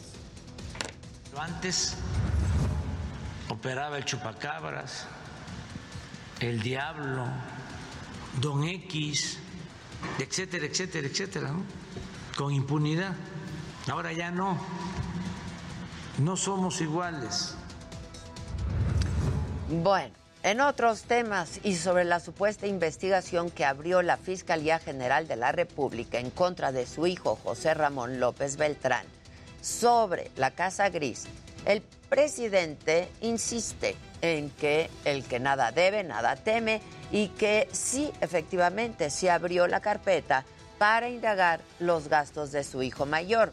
No hay problema, dijo, porque todos deben comparecer ante la autoridad. Arman todo eso para debilitar la autoridad del gobierno y en especial mi autoridad. El presidente invitó a los que llama sus adversarios a votar en la revocación de mandato el 10 de abril. A pesar de la veda electoral por esta consulta, él insiste en que si no les gusta cómo gobierna, pues que participen, porque será histórico. Criticó otra vez al Instituto Nacional Electoral por no estar difundiendo, según él, la consulta. Ahora, lo ideal sería que participáramos todos, todos, todos los ciudadanos, que esto es inédito, es la historia, ¿cómo nos las vamos a perder? Y Rosa Isela Rodríguez, secretaria de Seguridad y Protección Ciudadana, aseguró que la Estrategia Nacional de Seguridad está funcionando. La incidencia delictiva bajó 41.37%, dijo, del 2018 al 2022 en México. Los delitos del fuero federal como eh, contra la salud, los fiscales, los financieros, los relacionados con armas de fuego y explosivos disminuyeron del 2021 a 2022. Sin embargo, estos son los delitos que dijo van en aumento. Patrimoniales 1.9 más y delitos de delincuencia organizada por el levantamiento de más carpetas que involucran a personas en este delito pasaron de 14 carpetas a 24 el, en este año. Y mientras tanto, en delitos del fuero común, el homicidio doloso bajó 14.4% del 2018 al 2022. Seis entidades federativas siguen concentrando el 50% de este delito, entre ellos Guanajuato, Michoacán y Baja California. El robo bajó 28%. Rosa Isela Rodríguez destacó una disminución en el delito de feminicidio. El feminicidio, en enero de 2022, el feminicidio bajó 32%. Esto con respecto al máximo histórico de agosto de 2021, donde se llevan cinco meses a la baja. Estuvo ahí también Ricardo Mejía, el subsecretario de Seguridad, y dio avances sobre las agresiones a periodistas. En el caso de Lourdes Maldonado, siguen sin detener al autor intelectual. Sobre Nezahualcóyotl Cordero y Ever López, ya hay detenidos que están vinculados a proceso. Sin embargo, sobre los, los asesinatos perdón, de José Luis Gamboa y Margarito Martínez, todavía en estos casos tampoco hay detenidos.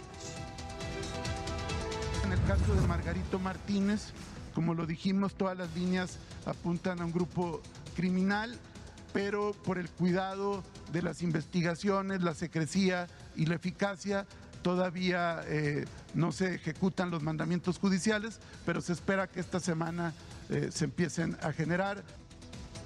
Y el subsecretario de Seguridad también dio detalles sobre el caso, ¿se acuerdan de este bebé Tadeo que fue localizado muerto al interior del penal de San Miguel en Puebla eh, a principios de año, en enero? Hay cinco detenidos, ya están vinculados a proceso. Reveló además que hay servidores públicos involucrados y esto fue lo que dijo al respecto. Hay además 17 servidores públicos detenidos por eh, haber sido omisos en el cumplimiento de su responsabilidad. Vamos con más información de lo que ocurrió esta mañana en Palacio Nacional. Sigue mi compañero Misael Zavala. ¿Cómo estás, Misael? Buen día.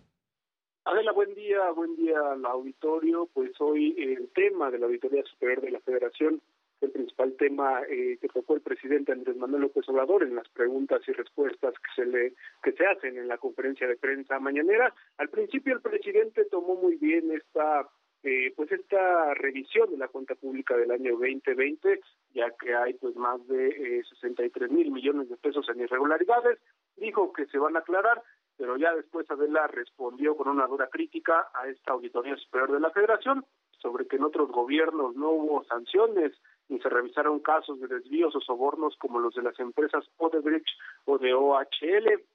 En este sentido, pues cuestionó varias cosas el presidente López Obrador a la auditoría sobre cuántos funcionarios han sido sancionados o si acaso pues no vieron eh, pues toda la entrega que se hizo los reclusorios a eh, empresas particulares. Tampoco dijo que vieron eh, que se favoreció a medios de comunicación que construían hospitales ni mucho menos pues el tema de los sobornos a empresas como Odebrecht o incluso eh, pues los altos contratos que se le dieron a Iberdrola.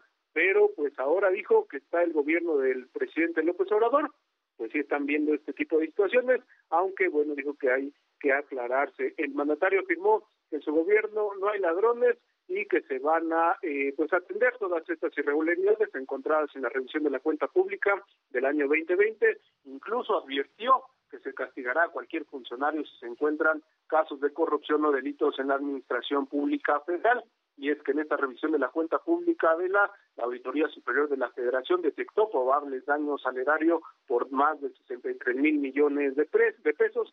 En ese sentido, López Obrador detalló que, pues, eh, en donde sí hay denuncias por malos manejos es en la dependencia de seguridad alimentaria mexicana, en Segalmex, puesto eh, pues que la Auditoría Superior de la Federación detectó irregularidades por 8.6 mil millones de pesos en la dependencia federal donde hay más irregularidades dijo que también eh, pues se está haciendo una investigación a fondo desde hace seis meses en la CEDALMEX, ya que pues eh, hay casos de corrupción que sí hay que atenderse en esta dependencia, dijo que se van a solucionar, se van a arreglar, ya que pues en su eh, en su administración pública prácticamente pues no hay ladrones. También habló del caso de la de su hijo, dijo que se mostró de acuerdo en que se le den curso a las denuncias e investigaciones contra José Ramón López Beltrán por supuestos conflictos de intereses por esta residencia que habitó en Houston, Texas.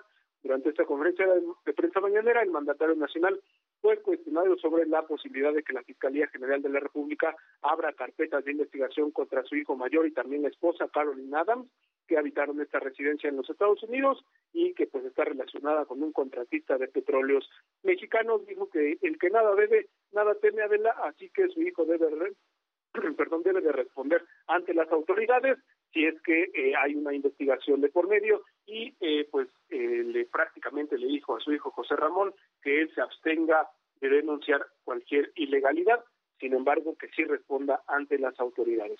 Adela, hasta aquí la información.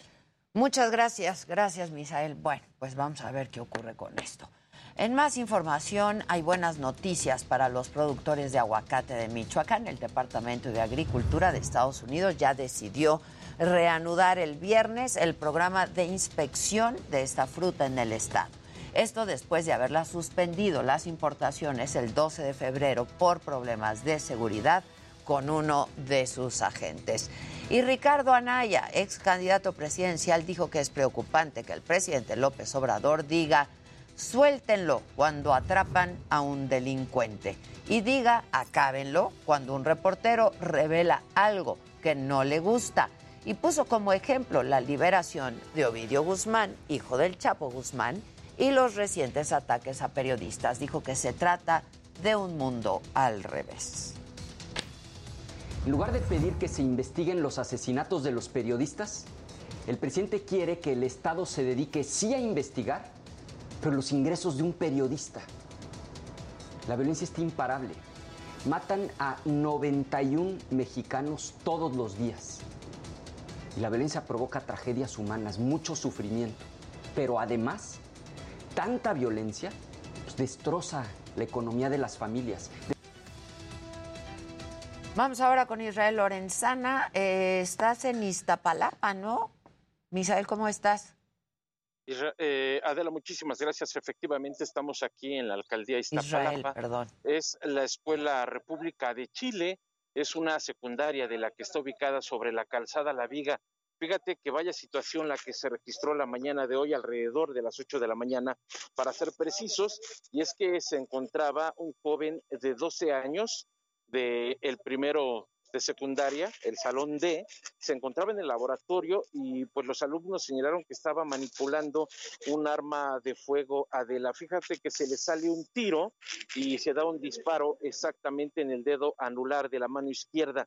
Por tal motivo fue trasladado al Hospital Pediátrico de Iztapalapa. Su lesión no pone en riesgo su vida, lo que sí, por supuesto, esto generó una movilización importante de servicios de emergencia, han llegado ya los papás de prácticamente todos los alumnos de este plantel educativo, la secundaria República de Chile, a preguntar pues por sus hijos, les han dicho que todos se encuentran bien y además les están dando la opción de que si se los quieren llevar a su casa se lo pueden llevar, si no, pues pueden permanecer aquí en el plantel. Este menor lesionado en el dedo, de nombre Uciel Isaac, de 12 años, ya fue trasladado al hospital Adela. Llegaron paramédicos, por supuesto, como podemos observar en las imágenes, elementos de la Secretaría de Seguridad Ciudadana también están aquí al pendiente en apoyo a los padres de familia que han llegado muy preocupados para preguntar, por supuesto, pues eh, por sus hijos. La pregunta aquí, Adela, es cómo pudo ingresar esa arma de fuego, que la versión de los alumnos es que el niño dijo que la traía desde su casa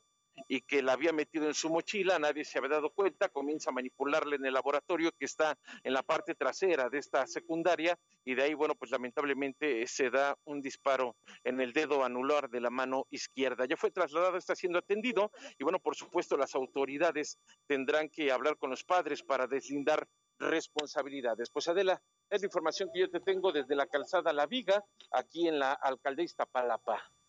Muchas gracias, Israel. Gracias. Muy buenos días, sí, y pues cómo, cómo es posible esto que ocurra, la verdad. Vamos a lo que les adelanto para estar bien pendientes el día de hoy.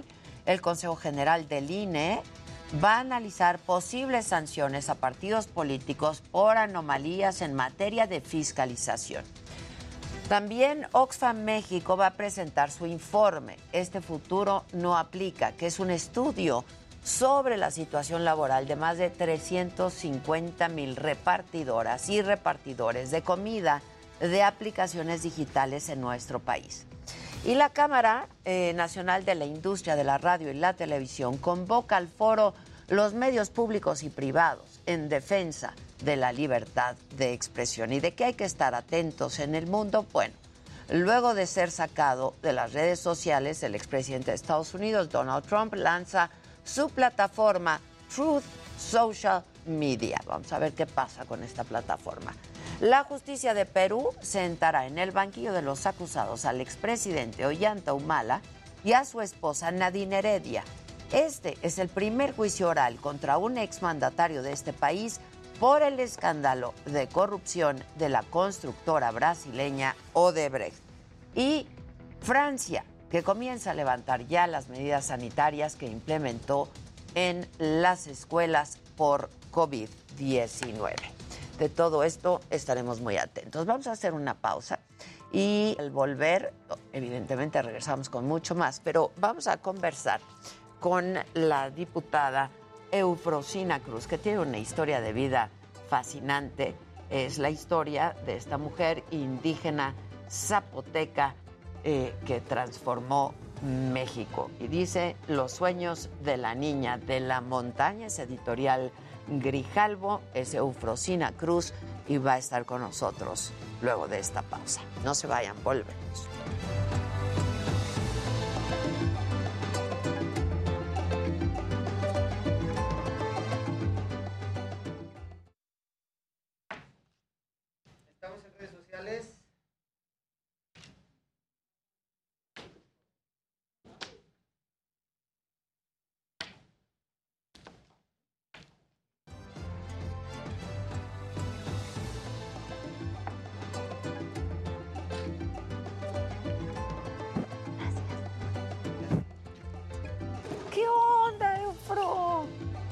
Pues ya mi segundo bebé. ¡Qué emoción! bueno! Y hablo de Adela Micha. Ya vi, mana, de, pues es que fue que de las primeras entrevistas. Fue la segunda entrevista. Después de Sergio, me contaste en la entrevista. exacto. Pero fue el mismo día, Sí, una mismo después día. de la otra. Fue con Sergio y en la tarde con usted. Y fue de. ¿Qué año? 2007. 2007. Hace más de 14 años. Ahí te conocimos, Eo. Sí, con mi Alcatraz. Con tu Alcatraz. Y que hablo de eso, ¿no? De cómo el poder eh, de las imágenes dio visibilidad a un rostro que estaba invisible.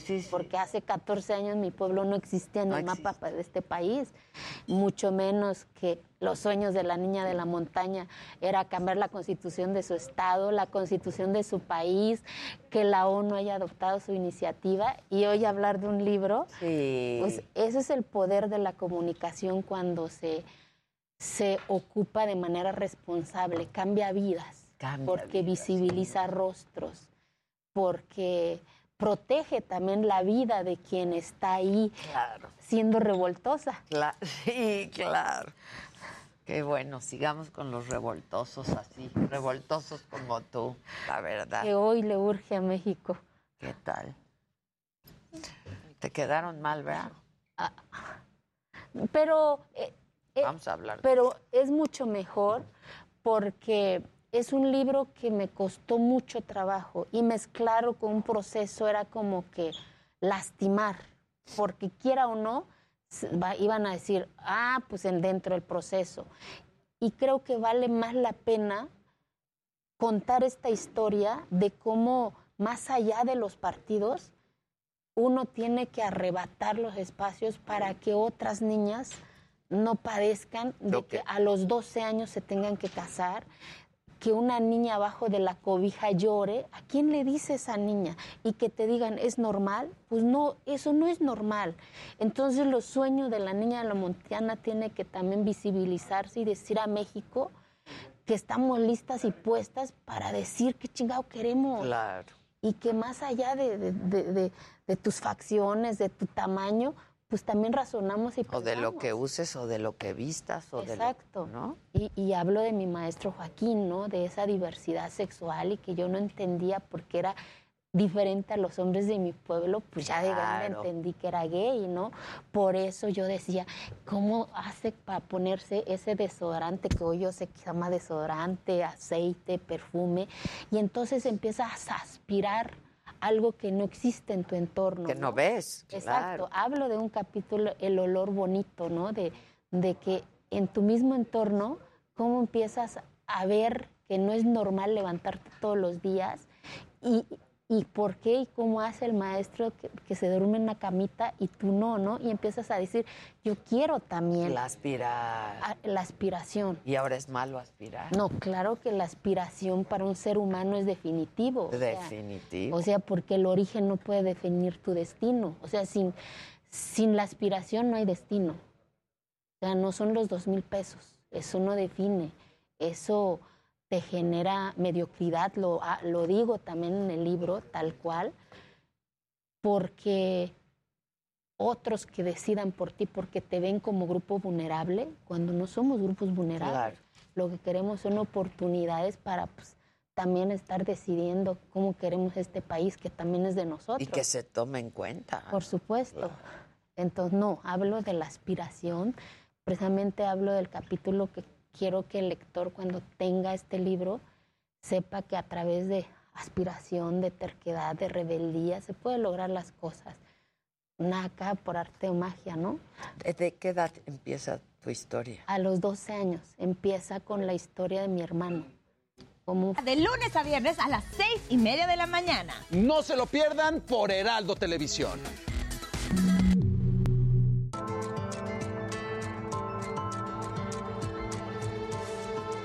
Bueno, pues a mí me da un enorme gusto tenerla hoy aquí con nosotros, esta mujer, la verdad, una activista, defensora de los derechos humanos.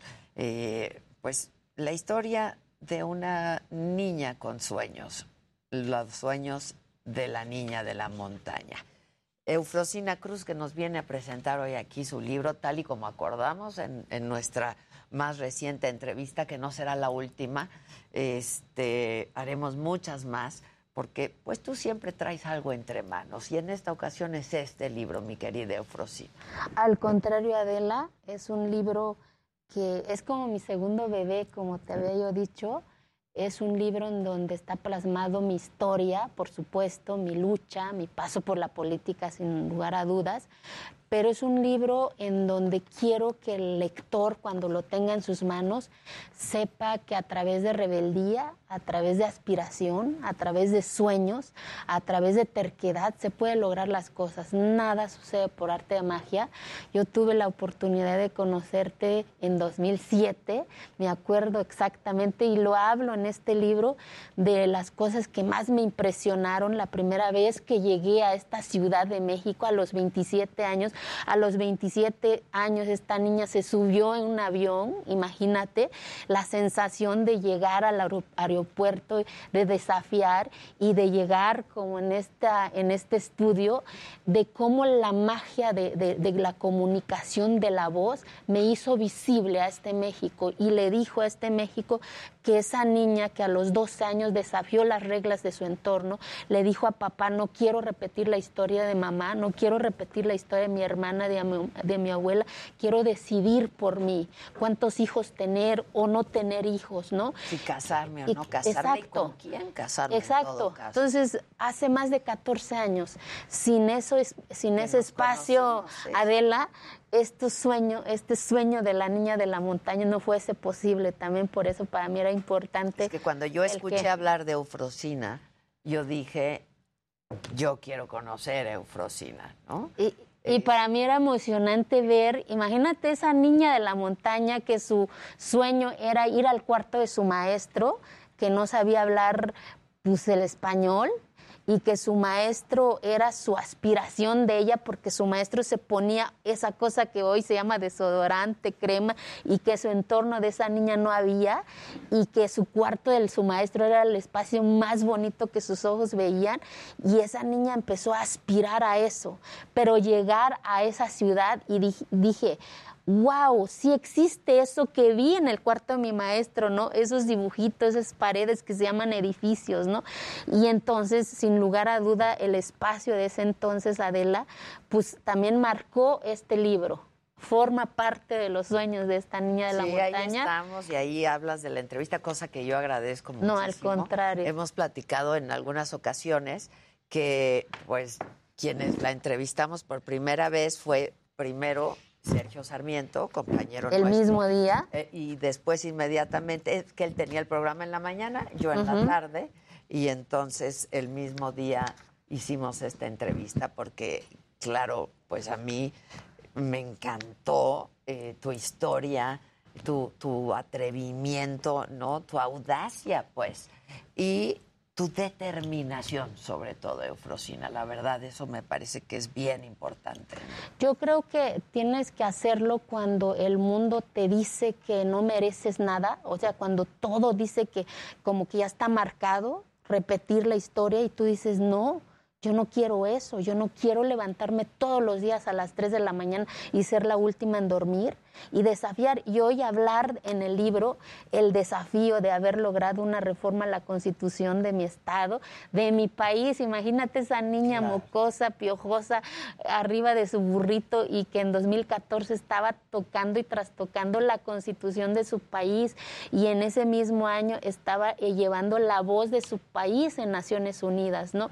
Y que le estaba diciendo a México y al mundo que, quiere, que se necesita reaprender a ver a las mujeres mujeres, reaprender a ver a los pueblos indígenas, que no somos grupos vulnerables, que no queremos subsidios, queremos estar en las tomas de decisiones y que también aspiramos y soñamos. O sea, los pueblos indígenas aspiramos y soñamos y que no queremos estar en en estos grupos vulnerables y que otros decidan por nosotros. De esto habla los sueños de la línea de la montaña. Y es que yo siempre he dicho, Frosina, y seguro estarás de acuerdo conmigo, que la pobreza tiene rostro de mujer. Por supuesto. Que en este país ser mujer es una triple condena cuando eres indígena también. Y cuando eres, niña. Mujer, indígena, pobre, es una triple condena. Y niña es cuatro.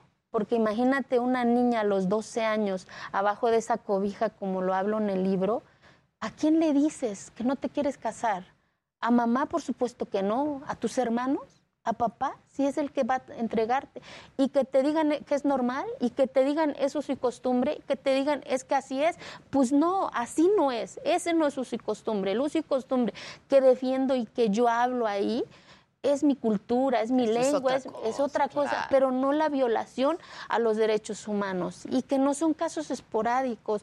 Una niña que esté en esa situación hoy en este país, todos somos responsables. Por eso es este libro, Los sueños de la niña de la montaña. Fíjate, estaba yo pensando en, en preguntarte lo siguiente y me acordé de Rigoberta Menchú y este libro que se llama eh, Soy Rigoberta Menchú y así me nació la conciencia. Porque yo te iba a preguntar, ¿cuándo, en qué momento te surge esta conciencia de que no quieres vivir como, pues, en ese momento te condenaban a vivir las circunstancias? Por supuesto, yo creo que el día que conocí el cuarto de mi maestro, porque imagínate, imagínense un pueblo que hace más de 30 años en este país no existía. Bueno, hace 14 años no existía en el mapa de este país. Sin luz, sin carretera, en donde la monotonía era levantarse a las 3 y ser la última en dormir, en donde la normalidad es ayudar a mamá servir, servir, servir, servir. Y de repente llega un maestro diferente al- a los hombres de la comunidad que llevaba canicas a la niña a jugar, que soy bien chingona para las canicas, y, y que de repente llega a esa a esa romper eh, ese paradigma y que su cuarto era el más bonito y tú dices, ¿cómo le hace? Yo quiero eso, empiezas a aspirar. Yo creo que en ese momento ¿Quieres, empezó no, quieres vivir en por supuesto. tierra firme? No, en no, piso más allá firme? de eso, sino que la posibilidad de que me permitía hacer algo diferente a la casa, que yo también podía agarrar la canica de la, de, de que yo era chingona para los tiros, o cuando, por ejemplo, mi hermano reprueba tercero y yo paso cuarto y mi papá en su poco español le fue a decir a ese maestro que prefería que su hija reprobara y, que, pasara pasara a a- su a su hijo. hijo porque era hombre. Fue la primera vez que alguien defendió a una niña, o sea, a mí. Entonces, mi maestro era, yo no entendía por qué hacía así, por qué se ponía sus playeras rojas y se ponía los guaraces más chingones que mis ojos veían, ¿no? Y eso se convirtió en mi sueño, Adela. Yo decía, wow, algún día, y hoy que yo soy grande, eran un par de chanclas, pero era aspiración Claro. para mí. Entonces, eh, y el olor a bonito, hablo de un capítulo, el olor a El bonito. olor a bonito. El olor a bonito de, yo no, yo no sabía dónde conseguía eso que se ponía en las manos y que hoy yo sé que se llama crema, eso que se ponía en el cuerpo, hoy que sé que se llama desodorante, o algo que se ponía en el cabello y hoy que sé que era aceite, ¿no? Y empecé a aspirar, a decir, yo también quiero oler a eso que, se pone mi maestro, ¿no? Y entonces mi sueño se convirtió en ir todos los fines de semana a llenar de frutitas que había en el pueblo, con tal de que mi maestro me diera chance de entrar a su mundo. Pero estoy segura también, Adela, si no hubiese sido eh, homosexual mi maestro, no me hubiera dado chance, no me hubiera enseñado a ser libre, a, a defender lo que soy. Porque él era diferente. Porque era diferente. Y, y estoy segura que también en su entorno quizás vivía también cierta opresión y llegaba a esa montaña invisible, pues y como nadie sabía que era ser homosexual, sentía libre. se sentía libre. Entonces, cosas y contrariedades, ¿no? Y entonces creo y, y hablo y el homenaje también a este libro, aparte de mi hermano, lo hago a mi maestro Joaquín, porque más allá de, de tu orientación sexual, es lo que uno quiere hacer como ser humano, que es tu felicidad a final de cuentas. Vivimos ser felices, pero no la felicidad en la visión que nos han enseñado, como lo, lo- lo hablo en este libro. Hablo de un capítulo que para mí el amor hasta es una estafa en muchas ocasiones. No es la frase te amo, te quiero y ya chingué. No, el amor es sufrimiento, el amor es dolor, el amor es perdón. Y de eso también me enseñó mi maestro, a perdonar a mi papá, a, a que no era responsable mi papá, sino que son circunstancias Fue porque también exacto de- de, la desigualdad, entorno, de la claro. pobreza y que de pues no después de de la falta de por supuesto, porque no sabía leer, no sabía escribir, no, no hablaba el español. Y entonces su mundo era eso, su mundo era que Golani, ahí nacen, ahí crecen y creen que casar a sus hijas era una forma de proteger, ¿no? Pero cuando mi maestro me abrió el abanico de posibilidades a lo mejor no tangibles, sino que posibilidades imaginatorias a través de esas fotografías. Por eso para mí la fotografía eh, eh, es una posibilidad de soñar, porque ya tan siquiera tu mirada, tu, tu pensamiento dice, wow, ¿y cómo chingado se llega a eso, no? Eso existe, ¿cómo llego? Por supuesto, ¿y Claro, cómo llego? claro. Esa, hablo también de otra anécdota de, de- de- mi vida, de cómo unos misioneros llegaban en ese trayecto y que llevaban un aparato y nos proyectaron una película. Yo no entendí ni qué chingado decía la película, pues, pero lo que yo descubrí en ese momento era que había un aparato que daba luz diferente al holocote, diferente a la vela que estaba en nuestro entorno. Y entonces yo era la única niña que se escapó de la casa y era de cómo a través de la pared se reflejaba mi pelito y entonces, y eso nadie te lo roba. Te escapaste para ir a ver. Para ir a eso, porque era nada más un espacio para los niños. Entonces, y eso para mí me, me, me dejó a que había una cosa diferente al sol, al ocote, a, a la vela que daba luz y empiezas a aspirar. ¿Y cómo se hace? ¿De dónde sale? Empiezas a cuestionar esas pequeñeces y esas posibilidades que dan por hecho, lugares, por que supuesto. todavía- que todavía en nuestro país, en esta sociedad, todavía falta mucho. ¿Cómo está tu pueblo hoy en día? Hoy en Tú día ya las mucho. Pues ya pueden votar, ya hay dos prepas, ya las niñas juegan, juegan basquetbol, ya se pueden chingar sus mezcales, ya podemos entrar en la- juegan a las canicas. a las canicas normal en el atrio, en la escuela, ¿sabes? Se rompió el paradigma, pero nadie lo iba a hacer si yo no daba el primer paso y asumir también las consecuencias de eso. ¿Cuáles fueron? Porque pues Para dos, at- dos atentados, ver a mi mamá y a mi papá llorar diciendo ya párale, nos van a correr del pueblo, porque ser la normal en una sociedad pues no es fácil, ¿no? Claro, Porque eres señalada, eres cuestionada, eres la loca, pero entiendes que lo tienes que hacer. Nadie lo va a hacer por ti si no lo haces. Si yo no hubiera dado ese primer paso, hoy yo no estuviera hablando, vuelvo a decir, una reforma a la constitución de mi país.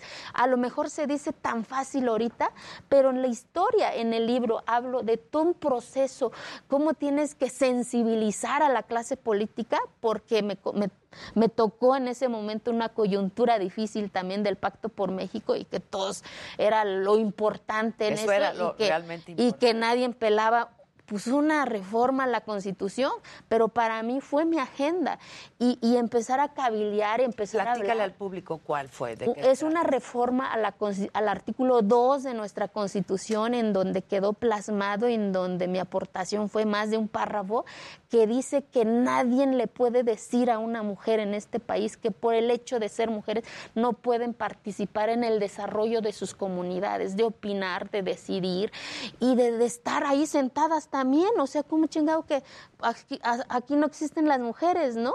Y que se vuelva normal, pues no, una sociedad sin nosotras está incompleta. Entonces, y hoy ver en mi pueblo que la mitad de mujeres son del cabildo y la mitad son hombres, y esos hombres que a lo mejor me, me- me insultaron en mi lengua, hoy yo los quiero mucho y hoy me quieren también, lo sé, te porque, respetan. porque ambas partes aprendimos, ¿sabes? Y entonces vuelves otra vez que la educación es la herramienta más poderosa para transformar muchas cosas. No hay programa de gobierno que pueda subsanar eso. Es la educación. El día que la política pública apueste a la educación de calidad en este país, ese día muchas cosas van a cambiar, porque no es posible que a mí me cambió un bendito proyector y descubrí que había otra cosa que daba luz, o un maestro que caminaba más de 12 horas y que su cuartito es el que me enseñó a soñar que había más allá de mi montaña y cuando yo iba al leño con el burrito y me paraba en esa piedra y yo decía, ¿y cómo chingado se hace para llegar ahí, no? O divisaba. Y ahí empezaron los sueños Claro, de la niña de de, la la, montaña. en esa piedra. En esa piedra precisamente lo, lo- lo hablo en el libro y cómo a kilómetros luz veía yo centellitas de luz y hoy sé que eran luces de los carros, que porque mi montaña está a 3200 y si divisa- se divisa parte de las carreteras que va para la ciudad, para la capital de mi estado, Oaxaca, y yo no entendía qué era. Y hoy sé que eran luces de los carros, imagínate, ¿no? Y yo decía, ¿qué chingado hay ahí, no? ¿Y qué, qué es- cómo ¿De se qué llega ahí? ¿De qué son? Claro. Y, y- y eso es lo que yo hablo en este libro, Adela. Yo quiero que eh, las personas, ojalá que nos lo permitan, que me permitan que tengan y me hagan el honor de tener este libro en sus manos, que sepan que a pesar de la adversidad, a pesar de lo adverso que puede ser el mundo, a pesar de que el mundo te diga, estás loca, ¿cómo chingado piensas hacer eso, no?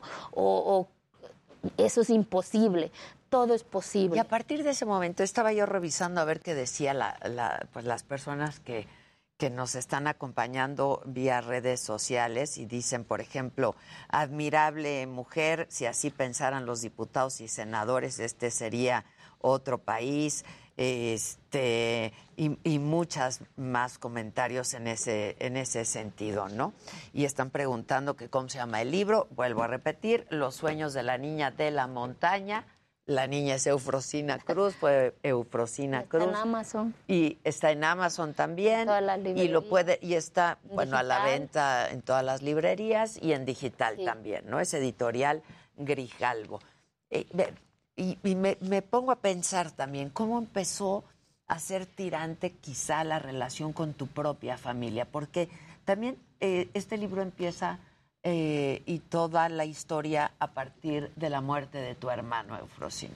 Exactamente, hablo precisamente, primero empieza una pesada caja de sueños, ¿no? De cómo esa noche que salí de mi tierra a las 2 de la mañana y vuelvo a revivirlo, como un día antes mi mamá en silencio hizo mi, mi, maleta, según ella, en cajitas porque no había mochila en ese entonces y puso mis mejores, puso mis mejores ropitas, ¿no? Y en silencio total y recuerdo muy bien el valor de los 100 pesos, como de, esa bolsita de nylon me puso los 100 pesos.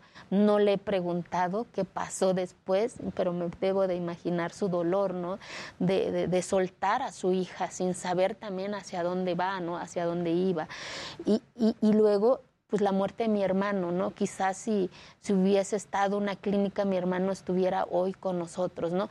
Entonces, pues, yo creo que de esas adversidades que te van marcando te, te hace más fuerte y, y, te vas revelando a esas circunstancias, te revelas a papá, te revelas al hermano que dice cómo chingado vas a ir a la cancha. Todos los chamacos de nuestra edad hablan de nosotros, que no te decimos que, estés quieta y pues la chamaca loca jugando básquetbol y era la única en el pueblo, ¿no? Y hoy ver a las niñas jugar básquetbol de manera normal, dices, vale la pena romper paradigmas que a veces la sociedad nos impone. A veces es muy fácil pues que te pongan reglas y, que uno lo obedece a lo güey dijeran Y, que dices no si no afecta al, al que está enfrente de ti ¿por qué vas a hacer lo que dicen otros si no violentas el derecho de que está enfrente siempre y cuando pues estés en tu derecho de libertad. Y sobre todo cuando tus propios derechos sí están siendo violentados exactamente. Por supuesto. Ahora los sueños de la niña de la montaña, este, pues que afortunadamente se han cumplido para ti, Eufrosina, no terminan con este libro. No, y hay muchos más sueños, ¿no? Hay muchos más sueños. Sí, pero mi mayor sueño en estos momentos es que nunca más en este país una niña se tenga que casar a los 12 años. Que sigue pasando. Y recientemente pues en Guerrero no permitieron que una niña abortara. y hablo también de hablo también de eso, de, del aborto, de que nadie puede decidir en el cuerpo de otra mujer. Cada mujer vive su dolencia, cada mujer vive su dolor, cada mujer vive su proceso. ¿Quiénes somos para criticar y cuestionar cuando una mujer decide hacer ese tipo de Por los motivos que sean. ¿eh? Exacto. Pero en el caso de la niña de, la niña a pues, los nueve años, nueve años había sido violada.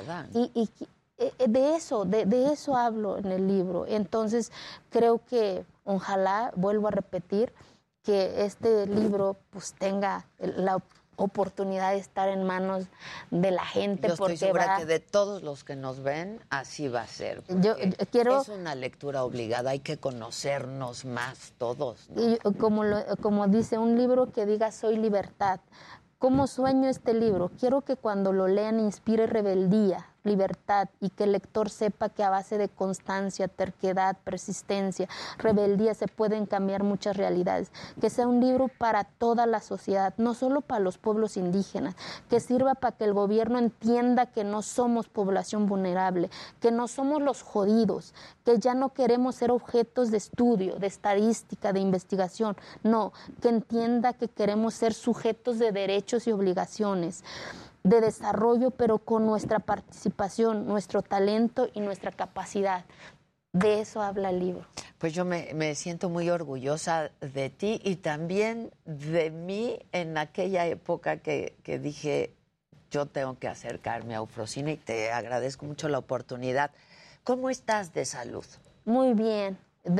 yo creo que también las mujeres pasamos por muchos procesos, de, muchas cotidianidades que pasamos como mujeres y que pues también en el libro lo hablo, no solamente es la historia de la niña, sino que de la mujer adulta, de la familia también, de la política también, porque de eso se trata este libro, que los sueños de las niñas no solamente sea, este, pues ya llegué, ¿no? Que sepan que a través de cuánto dolor, cuántas caídas llegas a eso, a tocar eh, eh, esa meta, ese sueño.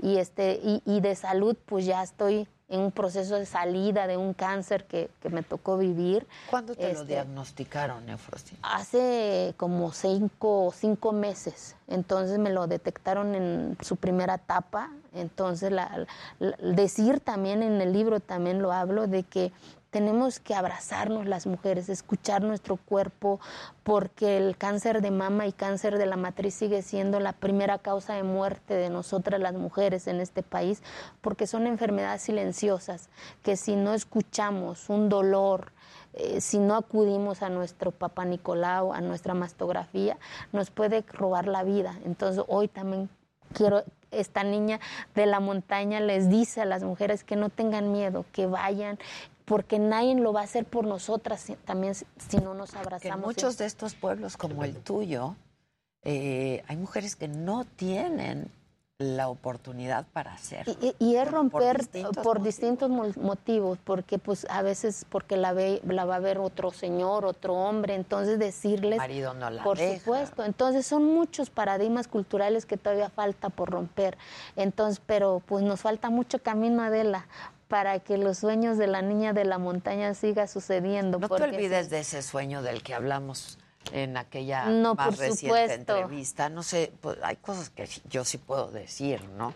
Este, eh, ¿Sientes que te jugaron chueco? No. Eh, tú siempre has querido ser gobernador. Sí, por supuesto. y, sigue, a seguir luchando. Y, es parte de mis, mis, objetivos, ¿sabes? O sea, eh, los sueños está involucrado muchos objetivos. O sea, uno de mis objetivos es eso, ¿no? Hoy no se dio el momento, pero este, los sueños de la niña la montaña sigue. Creo que hoy este es el proyecto más importante de mi vida, que es mi libro, es mi segundo bebé, la cual tengo que cuidar también para que quien tenga esa, e, ese honor eh, para mí, que lo tengan en sus manos, sepa que, no tiene nada que ver con un proceso político, digamos, sino que es un libro que me costó más de dos años escribirlo, porque también escribir tu historia es, muy complejo, Adela. Doloroso. Doloroso porque luego yo vuelves a vivir y dices, no manche, no me acordaba de esto, ¿no? Y las lágrimas. Entonces fue también un proceso de sanación de mi parte también, eh, de, de, de, abrazarme en los momentos difíciles en donde abracé mucho a Frosina de niña, ¿sabes? A través de este libro. Eh, platiqué mucho con ella, le dije que fue la niña más valiente, más chingona y que no lo hizo mal, lo hizo bien y que me siento muy orgullosa de ella. Entonces, por eso también decidí en este proceso cuidar mucho a esa niña, porque fue mucho dolor, fue mucho, mucha soledad a sus primeros años, ¿no? De, de, llorar abajo de la cobija, cómo decir a papá que no se quería casar, a quién le decía esa niña, a su maestro que también eh, nada más estuvo en el pueblo eh, y le dio hasta cuarto año y otra partida más, ¿no? De, de, de una que pérdida una más, pérdida más. Entonces fueron muchas pérdidas de, de, de esta niña. Entonces este, me siento muy tranquila porque hoy tengo en mis manos, además, agradecer a Grijalvo que me dio esa posibilidad de, de, escribir, con, por supuesto, con Juan Carlos, que es el editor que me ayudó, de, de ser yo. Cada, cada palabra, este, si, si me dan la oportunidad Eres de leerlo. Tú y es parte de tu sí, historia. en donde hablo como hablo, ¿no? De la cotidianidad. Sí, pues sí, pues sí. Este, y, este, y, y, y, que eso, ¿no? No perder como somos más allá del, de, de, donde estemos, ¿no? Sino que, que, que nuestros sueños, eh, pues eh, estén bien definidos para que nada lo tiemble y nadie lo, lo, corte, porque es muy fácil también caer en el camino. Es cierto. Y sobre todo este camino que elegiste, ¿no? Sí. Es, es muy difícil. Eh, me están preguntando que cómo lo compran este desde Estados Unidos. A Pues través por de Amazon. Amazon. ¿no? Amazon. Por Amazon. Amazon. Este. Dicen, qué chingona entrevista, qué chingona tú. No. Este, muchas gracias. No, y gracias por mencionarme, de verdad, No. lo agradezco mucho. Eh, Y vuelvo a decir en serio, es que de verdad esa entrevista marcó, porque ese día México supo que había un pueblito que se llama Santa María Kiegolani y que había una niña loca, rebelde, que estaba desafiando las reglas de su entorno, de su estado, de su país, y que hoy está de vuelta contigo. Y así estaremos. Muchas gracias. Al contrario, muchas Muchas gracias. Hacemos una pausa y regresamos rapidísimo con mucho más. No se vayan.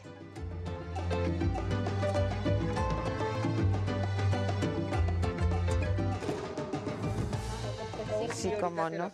Una plumita. ¿Tienen pluma, muchachos?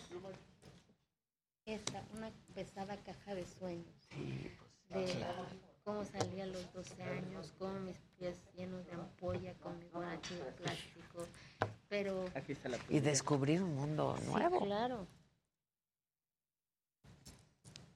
Tómale así, está más bonito.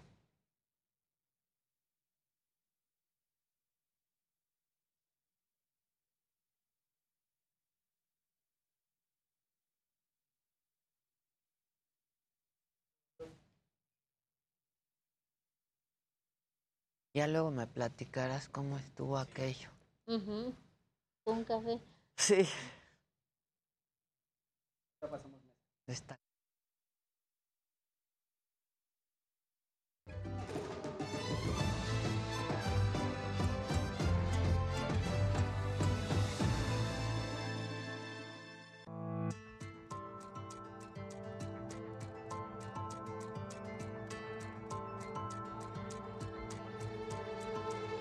Muy bonito. Además, la regalía se va a ir para la fundación que se llama Eufrosina también. Ah, ok, pues me regalan Sí. lo, todo lo que se obtenga se va a la fundación. Sí.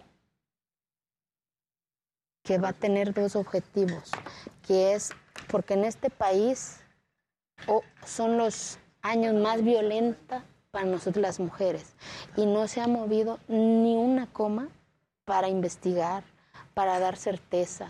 La muerte de mi amiga es, va a cumplir un año de su asesinato y no se sabe nada. ¿Por qué? Porque somos carpeta de investigación. Entonces, ese es el primer rubro que va a atender la, la, la, fundación y otro, crear un fondo para las hijas y los hijos de las mujeres que quedan en la orfandad, porque en este país no hay un registro de las niñas y de los niños que quedan en la orfandad, quedan con los abuelos cuando ya están muchos también ya de, de edad avanzada. Claro. O sea, no, sí, de, de, de, esto descubrí una ausencia de certeza de justicia. Es impresionante la carpeta de, de investigación que están ahí. Y, y, y, si se mueve, pues tienes que pagar un abogado. Sí. Porque sí. sin eso no, no hay. Claro. Con mucho cariño. Gracias, mi niña. No. Igualmente, igualmente. Gracias Nos por pronto. todo. Gracias. Sí. Muchísimas gracias. Gracias. Es eso.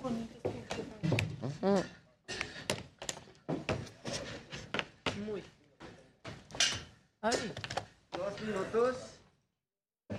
Le dejo a Marta este que lo admiro un chingo. Eufrosina, gracias. Pero dedicado o sin dedicar. Sí, sí, pues oye. ¿Me ¿Puedo agarrar tantito esa pluma, manita? Sí, cómo no. Gracias. Al contrario, te admiro yo a ti mucho, Eufrosina. Dice, qué mujer, Sandrita Nazar dice, qué mujer tan chingona, mi admiración y respeto. Y sí. Me incluyes, cosa que yo agradezco mucho, Sandrita.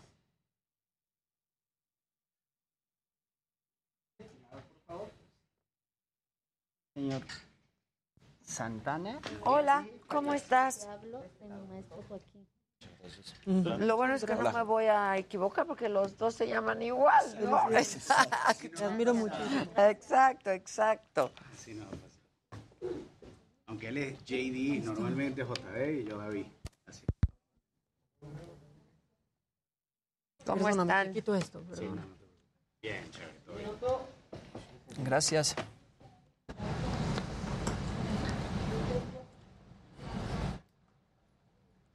Todo el tiempo estamos al aire, chicos. Estamos en redes sociales. ¿Qué dice la banda? ¿Qué dicen? ¿Qué dicen? Excelente entrevista, una gran mujer entrevistando a otra gran mujer. Ay, muchas gracias. Estuvo padrísimo. Muchas gracias. Mm, Ahí al ratito la subimos. Dicen que le regale uno al presidente. Que le Sí, serviría. Sí, exacto. Dice, ¿y quién se murió? Todos de negro. Sí, mira, estamos Ah, sí, nosotros cuatro. Ah, tú también, Sí. el saco. Son las 10 de la noche en punto. Soy Salvador García Soto. Los saludo con gusto. Como cada noche le doy la bienvenida a este espacio.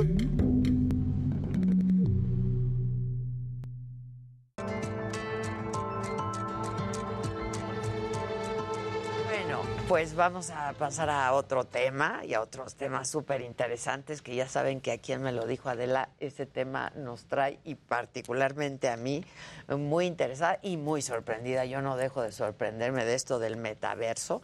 Y nos acompañan José David Roa Santana y José David Roa Farías son creadores del primer club de comedia en el metaverso. ¿Quién es JD? ¿Quién es David? A ver, me- mejor ustedes expliquen. Si el abuelo se llamaba ah, igual o cómo era el tema, ¿no? Y mi papá también. Exacto. Sí, sí, falta de creatividad. Es que son hermanos de diferente madre. Exacto. Mismo papá, diferente madre. Mismo nombre. Mismo nombre. Oye, Vaya, vaya. están haciendo un proyecto juntos. Y están haciendo un proyecto. ¿Crecieron juntos? No. No. porque pues cada uno de ustedes se quedó con su propia mamá. Exactamente. No hay otro, ¿verdad? No, otro José David. no. Otro José David No, ya mi hijo no se hay. llama David Daniel. Entonces ya cambiamos. Ok, ya, cambiamos, ya cambiaron. cambiamos. Y, y tú todavía no, todavía todavía. Ok. Cuéntenos un poco de qué, en qué consiste esto. Mira, el Comedy Monster Club eh, es el primer club de comedia NFT del mundo.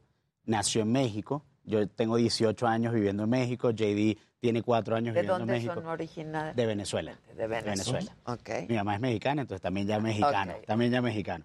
Y, y nuestro tercer socio se llama Bobby Comedia. ¿sí? Ok. Entonces él es el comediante, tiene 15 años haciendo stand-up comedy, tiene 6 años viviendo en México. Nos reunimos, salió la idea y la lanzamos en menos de dos meses. ¿no? Ah, Sí, o sea, lo lanzamos el 22 de noviembre. Ahora, ¿qué es esto del Comedy Monster Club? Porque también es el primer club NFT de comunidad en Latinoamérica, ¿sí? Entonces, básicamente es una membresía y nosotros, o el propósito del club es darle la mayor cantidad de beneficios experienciales, materiales y económicos a nuestros monsters, mientras unimos a Latinoamérica a través del humor. ¿sí? Entonces, ¿qué es eso de NFT? Yo creo que JD es la persona ideal Ok. para, que, para que te diga qué es eso del NFT. Creo que era un buen comienzo. Comen- comenzar por ahí. Pero bueno, para ponerlo de forma muy sencilla, un NFT es cualquier activo digital que tengas, una foto, un video, una canción, lo que sea, Cualquier contenido. cualquier contenido, pero está unido a un certificado o un contrato digital que le da autenticidad. Funciona igualito que con las piezas de arte. Cuando vas a una galería, lo que le da valor a ese cuadro es ese certificado que dice, esto es una pieza original. ¿ok? Ok. Como estamos transicionando de la Web 2 a la Web 3, ¿qué es esto? Ahorita en la Web 2 nosotros, usuarios, creamos contenido y lo consumimos. Pero hay una plataforma que lo centraliza y lo monetiza. YouTube, Spotify, Instagram. Gracias a estos contratos inteligentes y a esta tecnología, estamos transicionando el momento que tú como creador puedes monetizarlo directamente. Exacto. O sea, tú se lo puedes vender directamente a tus usuarios porque ya saben que fue creado por ti. Ya no necesitas una plataforma que diga, esto lo creaste tú. Exacto, que eso es de un poco lo que hemos venido hablando nosotros, ¿no? Ahora, lo que está bien interesante es que, eh, digo, hay normalmente cuatro usos los NFT, o sea, que es tal cual como un objeto de arte, como un objeto para videojuegos, está también para usarse como boletos, pero para membresías son bien poquitos y ustedes se aventaron a hacerlo en esta, en esta modalidad. Sí. Te comento porque yo fui early investor en Bored Apes Yacht Club, ¿sabes? Los changuitos, no sé si los has visto. Sí, claro, claro, Que Neymar tiene uno, Jimmy Fallon tiene uno. Este modelo de comunidad, ellos lo hicieron un poquito como Soho House, querían hacer un club de networking. Muy exclusivo. Exactamente, enfocado en la vida real y en el metaverso. Han tenido fiestas privadas, compraron un nightclub en Miami que solo vas a poder entrar si tienes uno de estos monos. Ok. Pero su enfoque iba más allá, de que ya big players como Facebook, se cambia el nombre a Meta, ya sabemos hacia dónde va la cosa, vamos a vivir cada vez más en ese mundo virtual y ellos querían ser el primero ahí. Como invertí temprano en ellos, vi como el potencial que había detrás de estas comunidades y nadie está mirando a Latinoamérica. Por eso, como comenta David, conocimos a Bobby Comedia en una industria tan bonita como la El humor. comedia, sí, que, Ah. que además es un producto que nos permite hacer este intento de unir a Latinoamérica a través de un- una misma marca. Y bueno, aquí estamos. Está increíble. ¿Cómo se suscribe uno? Es que yo no ¿Cómo parece? Tienen 10.100 NFTs coleccionables, ¿cierto? Correcto. ¿Cuál es el precio de cada uno? ¿Van subiendo los precios conforme pasa el tiempo? ¿O ¿Cómo, cómo funciona? No. Eh, lo pueden comprar a través de la página web, comedymonstersclub.com, y lo puedes comprar de dos maneras. Eh, con cripto, con Ethereum. El precio del token está en Ethereum, entonces hoy vale eh, 300 dólares, mañana vale 270 dólares, pasado mañana vale un poco más. Eh, cuesta .10 Ethereum, ¿sí? 0.10 Ethereum, y lo puedes comprar con cripto o lo puedes comprar con tarjeta de crédito de débito ¿Y qué compras? compras es un certificado digital que básicamente es una imagen que tiene un monster, ¿sí? Tienes un monster, tienes diferentes fondos y dependiendo de la rareza de ese monster, eh, son los beneficios, ¿sí? Entonces tú compras ese, esa imagen que atrás tiene un certificado digital, un contrato inteligente y lo vas a tener en tu wallet de criptomonedas, que una de las más utilizadas es Metamask. Ok. Ahora, pero eso hace referencia, digo, eso es como si yo comprara el boleto, ¿no? Pero hace referencia a la suscripción de lo que estoy, de lo, de lo que estoy, de la membresía, ¿no? Exacto.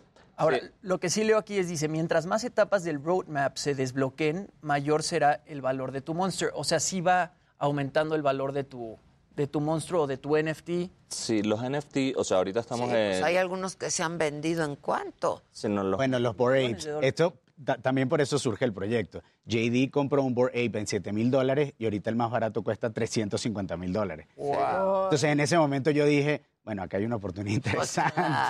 Pues sí, o sea, los NFTs, como son un activo, funcionan como cualquier commodity. Una vez que entran al mercado secundario, es demanda y supply.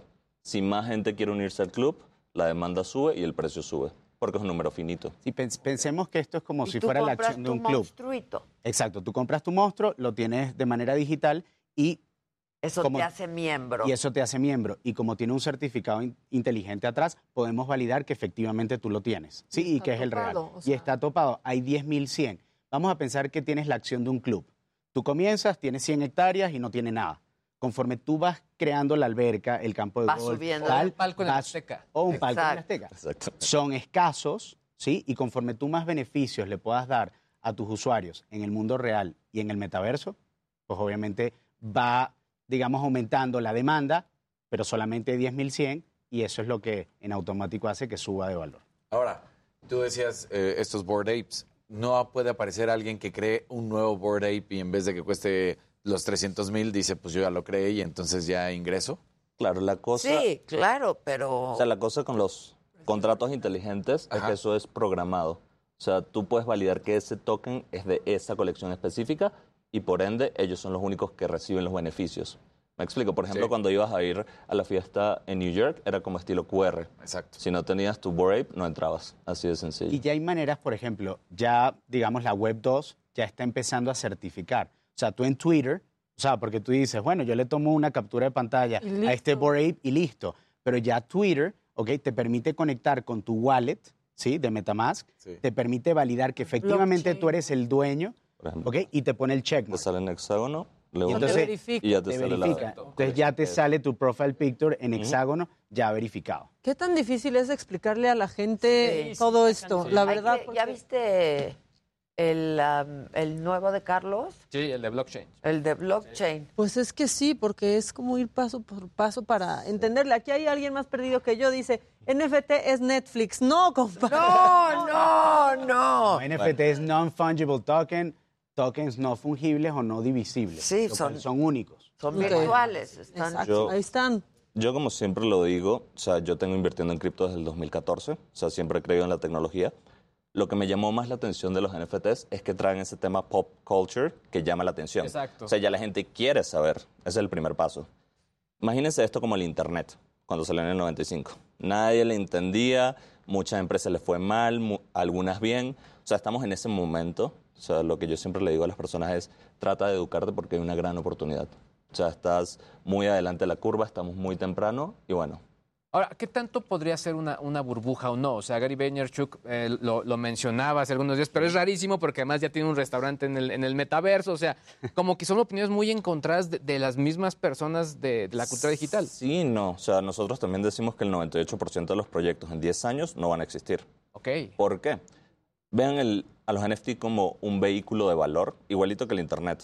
O sea, pero necesita tener una propuesta de valor atrás real para que haga sentido. O sea, es un negocio.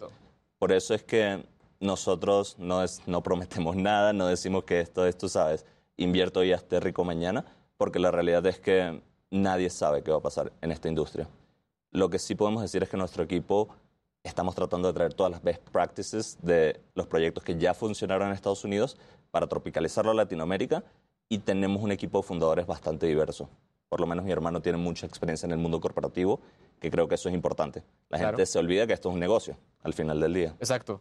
O sea, que tiene que producir dinero, tiene que ser sustentable, tiene que ser responsable. O sea, creo que la industria como tal va a sobrevivir como el Internet lo hizo. Sí, la tecnología va a prevalecer. Claro. ¿ok? El tema es de que si hay muchos proyectos que, por ejemplo, los lanzan y son anónimos los fundadores, ¿no? Entonces, realmente llegan, este, cobran sus membresías o venden sus tokens y desaparecen. Claro. ¿ok? Nosotros desde el día uno quisimos dar la cara y decir, bueno, mira, yo tengo 18 años viviendo en México, trabajé en empresas de servicios financieros, hemos lanzado estas empresas, Bobby Comedia es una figura pública que la conocen mucho en, en Latinoamérica y demás, y como este es un proyecto que están haciendo en México para Latinoamérica, eso ayuda. Y JD, pues la verdad que tiene una cercanía muy fuerte en el mundo cripto y de la comunidad NFT.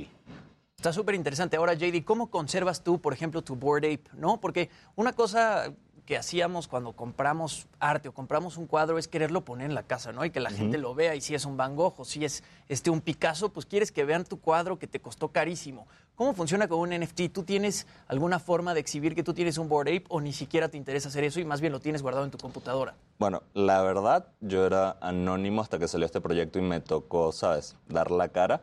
Usualmente estos portafolios son, la gente no dice que son porque temas de seguridad, usualmente. Pero, por ejemplo, le estaba mostrando a tu compañero, aquí Twitter te permite verificar tu foto de perfil. Ok. O sea, ya ahí la gente sabe que yo soy dueño de ese NFT. Y más y más las plataformas se van a ir integrando.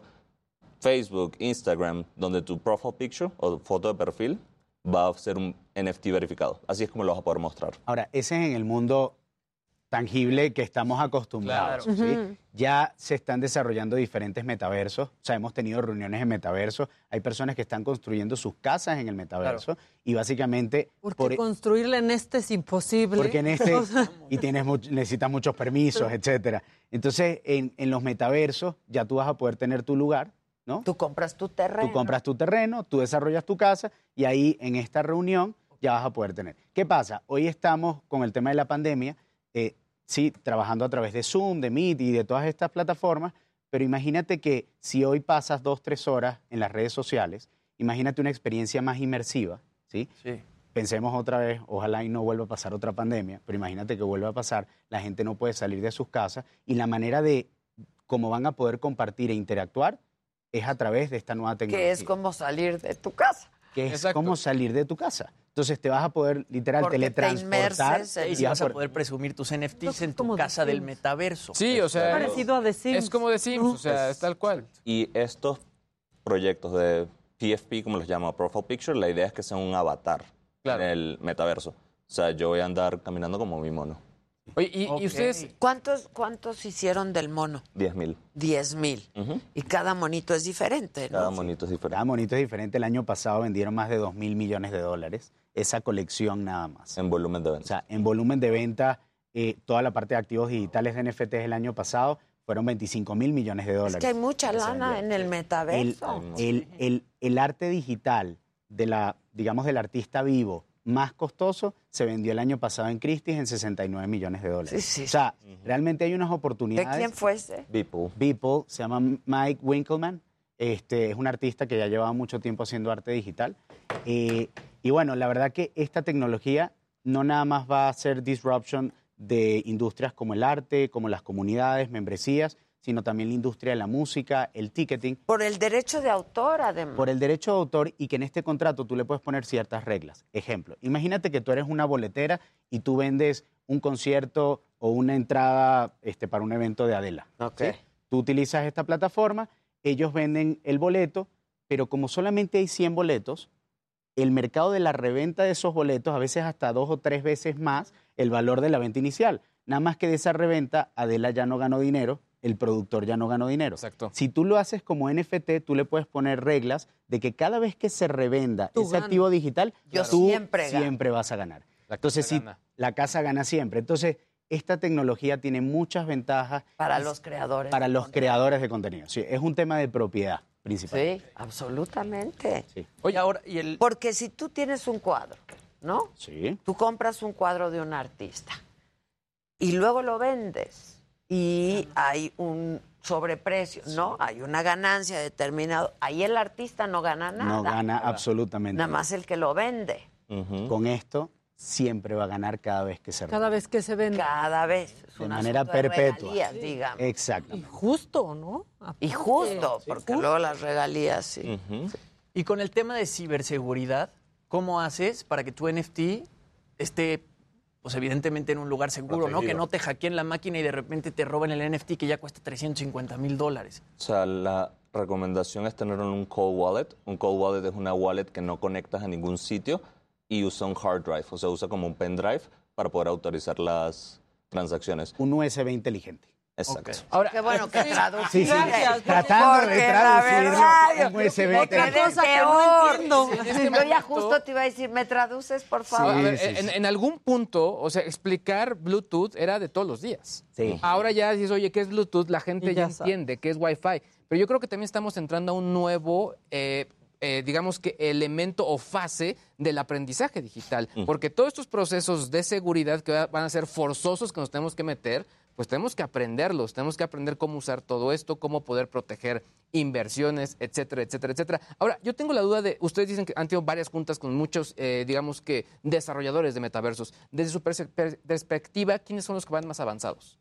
Pues a mí me gusta mucho Sandbox, creo que es el más práctico, el que tiene un uso de caso más real ahorita, pero ya con Facebook creando el suyo, creo que hay que ver, hay Sí. que ver cuál va a ser la Sí, por ejemplo, Sandbox fue el metaverso el año pasado que más ventas tuvo. Se vendieron 400 millones de dólares de propiedades. Por ejemplo, hay personalidades como Snoop Dogg que tiene una parte bastante grande y sobre todo que también tenemos que ser realistas con el avance de la tecnología y la accesibilidad para las personas del mundo tradicional, ¿sí? O sea, estos Oculus te valen 300 dólares, ¿ok? Pueden tener una buena resolución, pero tienes que tener un buen sistema operativo y además tienes que tener buena conexión a Internet. Entonces, conforme pase el tiempo, la y realidad... espacio, porque ya luego se golpean mucho. todos. Exacto. No, no, no, pero la, la realidad es que Sandbox tiene una resolución de Roblox estilo Lego, ¿sí? En donde básicamente no es la resolución real a la que nosotros quisiéramos estar, pero Sandbox es, es uno de los más utilizados. Decentraland es el segundo que yo les diría que sí tiene un poco mejor de resolución, pero todavía la tecnología de realidad virtual le quedan muchos años todavía para desarrollarse. Ah, ahora, eh, eh, creo que algo que también se, se puede interesante, sobre todo para que la gente entienda es, ok, tiene un valor, pero ustedes también ofrecen algo, ¿no? Dentro de esto, que obviamente es ahí donde entra la parte de comedia. ¿Qué es lo que ofrece, un poco para que nos quede claro? A ver, yo compro el NFT, pero ese NFT es una suscripción que me da algo. ¿Qué es lo que gano cuando, cuando compro esto? Ok, ahorita nuestra propuesta de valor está muy enfocada en la comedia. Somos Comedy Monster. Ahorita, exacto. 100%. Lo cool de este tipo de proyectos es que no es un bien terminado, no es como que yo te estoy vendiendo una laptop. Al final del día nosotros tenemos una comunidad que ya va a ir tomando decisiones y nuestra propuesta de valor va a ir migrando dependiendo de lo que quiera nuestra comunidad. Hoy en día estamos enfocados en shows presenciales, shows de streaming, en híbridos. Tenemos una fundación que ayuda a comediantes, ayuda a propuestas que quieran mejorar el mundo a través del humor, como payasos de hospital. También tenemos un podcast privado. O sea, nuestra propuesta está en nuestro website. Si quieren revisar el roadmap, ahí va a estar todo. Pero repito, eso es algo que va cambiando todos los días. Si nuestra comunidad nos dice, mira, puedes meterle un tema de música, le metemos un tema de música. Claro. O sea, al final del día estas comunidades lo más chévere es que son descentralizadas en la mayoría de las tomas de las decisiones. Y el festival, que una de nuestras propuestas es que vamos a tener un festival durante el 2022, 2023 y 2024.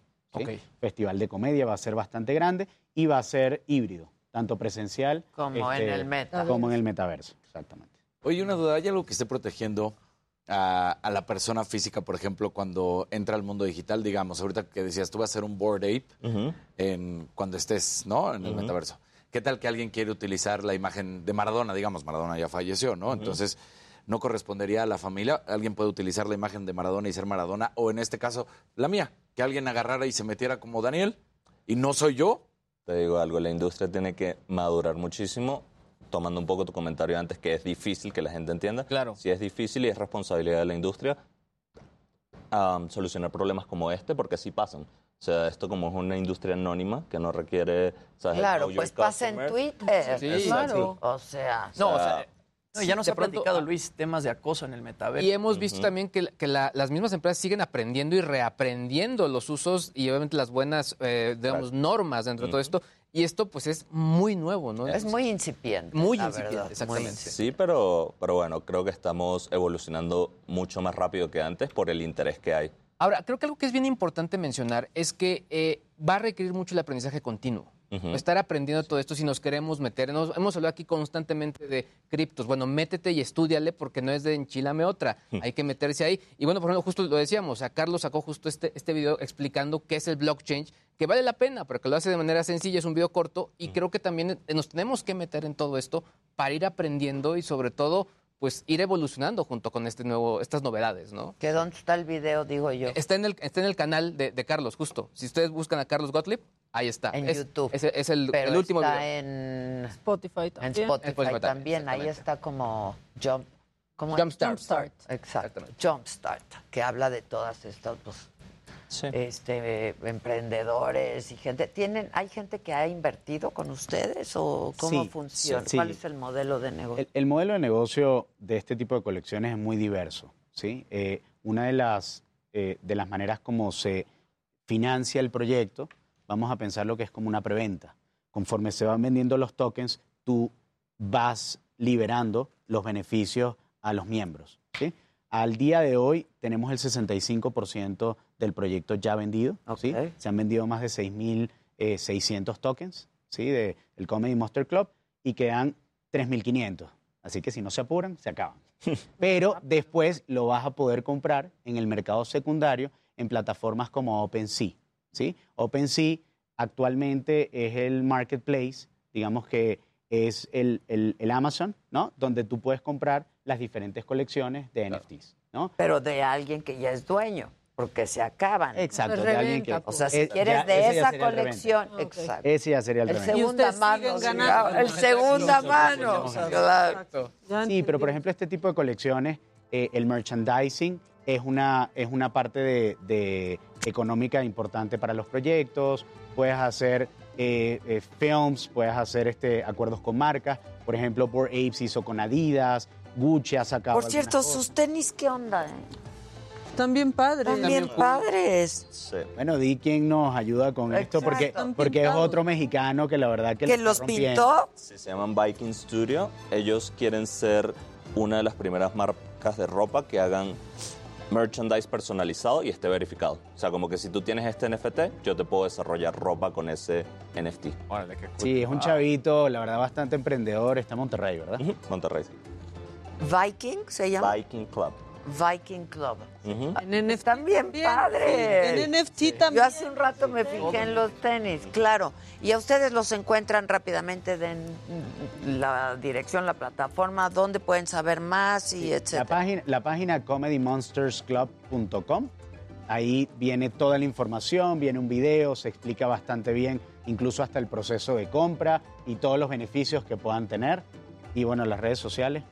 Bueno, mis redes sociales son JD piso bajo NFT 48 y bueno, todas están en la página web, de todas maneras. Sí, yo, David, NFT Invest, también en Twitter. Ese está más fácil. Sí, exacto. Sí, no, por eso dije que está en la Exacto. Pues muchas felicidades. Yo no dejo de admirarme. La verdad es bien sorprendente. No, bien muchas gracias. sorprendente. Al contrario. Gracias. Y agradecidos por la invitación. No, hombre, al contrario. Vamos a hacer una pausa y regresamos con más. No se vayan.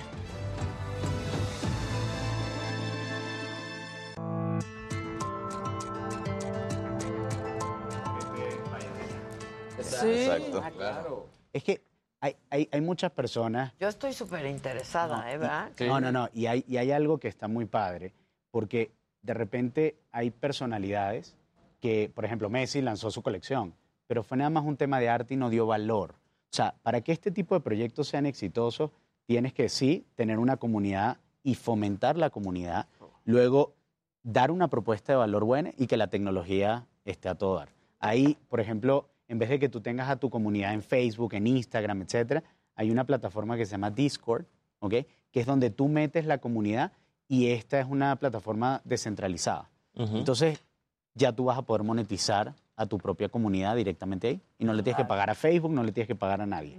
Es que es eso. Sí, sin miedo a que no. Porque la lana, y porque la lana aparte se la llevan otras plataformas. Claro, el 90% se lo queda Facebook. Ese era fuerte el, el- el concepto que a mí, a- a- alguna vez Ofelia Pa- Pastrana me lo hizo ver, es que al final tú estás en Facebook, Twitter, etcétera, pero son empresas, Estás son de ellos. Sí, no. En cualquier momento ellos te lo bajan. Claro. Etcétera, y pierdes todo tu valor. Y algo bonito de esta tecnología es que tus, o sea, tus seguidores se vuelven tus socios y si a ti te va bien, a ellos les va bien. Está bueno. O sea, es una comunidad más fuerte. Exactamente. Crea un ganar-ganar bastante interesante. Exactamente. Claro. Sí lo voy a hacer. Yo, yo como he estado. Está clavadísima. Estoy Sí. súper clavada. Ah, Y lo cool es que estos proyectos pueden comenzar chiquitos y después los puedes ir evolucionando a algo más grande. Y puede ser una propuesta muy sencilla, como que mira, nos vemos una vez al mes para hablar en un cafecito. Y de ahí Exacto. arriba. Sí, No, y por fin la comunidad, o sea, se- eh, tener tu comunidad te deja algo. No, no, y la comunidad también puede Nos ganar. deja todo. Sí, sí, nos sí. deja a todos, porque ¿qué pasa? Facebook hoy te roba toda tu información, la utiliza, la explota, la vende, y tú como persona no ganas nada. Nada. En cambio, en estos modelos de negocio son tan bonitos que incluso hasta la misma comunidad se puede llevar una parte. O sea, imagínate, tú eres un músico, vendes parte de tu música como NFT. Cada vez que suena eso en Spotify Estás acá, ganando tú. Tú como inversionista de la comunidad estás ganando. Claro. Entonces ya lo que van a- pasar es que ya van a quitar a estas, a, a Sony, a todas estas, y, Por eso está tan poder Mark Zuckerberg estar ahí. Claro. Claro. No, no, no, Ya es que tiene que ahí. Claro, tiene que estar. No, y tiene que estar ahí, pero además de los primeros, porque con, con esto que ustedes están así aterrizando, pues sí, o sea, al final se vuelve demasiado democrático. Exactamente. Mira, ya está evaluada más de un trillón de dólares en la oportunidad del metaverso y apenas está comenzando. Ahora, Sí. Disney ya anunció que se van a meter en el metaverso. Eso va a estar. Imagínense todo el tema de los Imagineerings con lo de, combinado con parques, contar historias. No, eso No, no, no. va a ser una Es locura. Una locura. O sea, imagínate el mundo real transicionando a digital. Exacto. O sea, todas las experiencias que vives acá las vas a poder vivir allá. Y bueno, dicen que hasta mejor. Y ellos la verdad es que están como muy acostumbrados a contar en ese tipo de formatos. Son muy buenos. Sí. Sí, eso, o sea, está- es una locura. Es una locura. Sí. Yo entre más sé, menos sé. O Sí, sea, entre más exacto, información, pasa menos eso. información. Exacto. Bueno, pero así estamos todos, la verdad. O sea, en esta industria salen cosas todos los días. Todo el los días. tiempo. Que lo dices, pero me, me da, me da un poco de tranquilidad porque de pronto es leer demasiado y es de...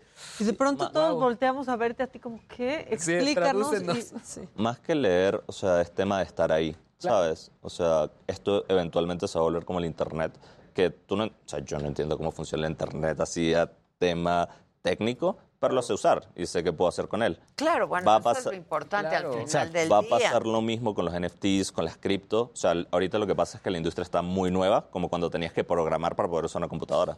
O sea, ya ahorita cualquier persona, hasta los bebés las usan. Entonces, lo interesante de estar ahí temprano es que puedes ayudar a construir lo que viene. Claro. Sí, exacto. Estar en el potencial de todo lo que está ocurriendo. Y hay muchos metaversos, ¿no? Sí, exactamente. Esa es la parte interesante. Ahora, por eso, la- por eso también fue... ¿Ustedes dónde están? Facebook. En- estamos comenzando a estar en Sandbox. Porque, o sea, el hecho de, de que ya Zuckerberg le haya puesto meta a la compañía, pues lo quiere volver como un referente de- del concepto. cuando placer. no es así. Muchas gracias. Igualmente, ¿eh? Bueno. Felicidades, qué padre. Felicidades, gracias, ¿eh? gracias. Está más bonita en persona. Muchas gracias, gracias, David, gracias.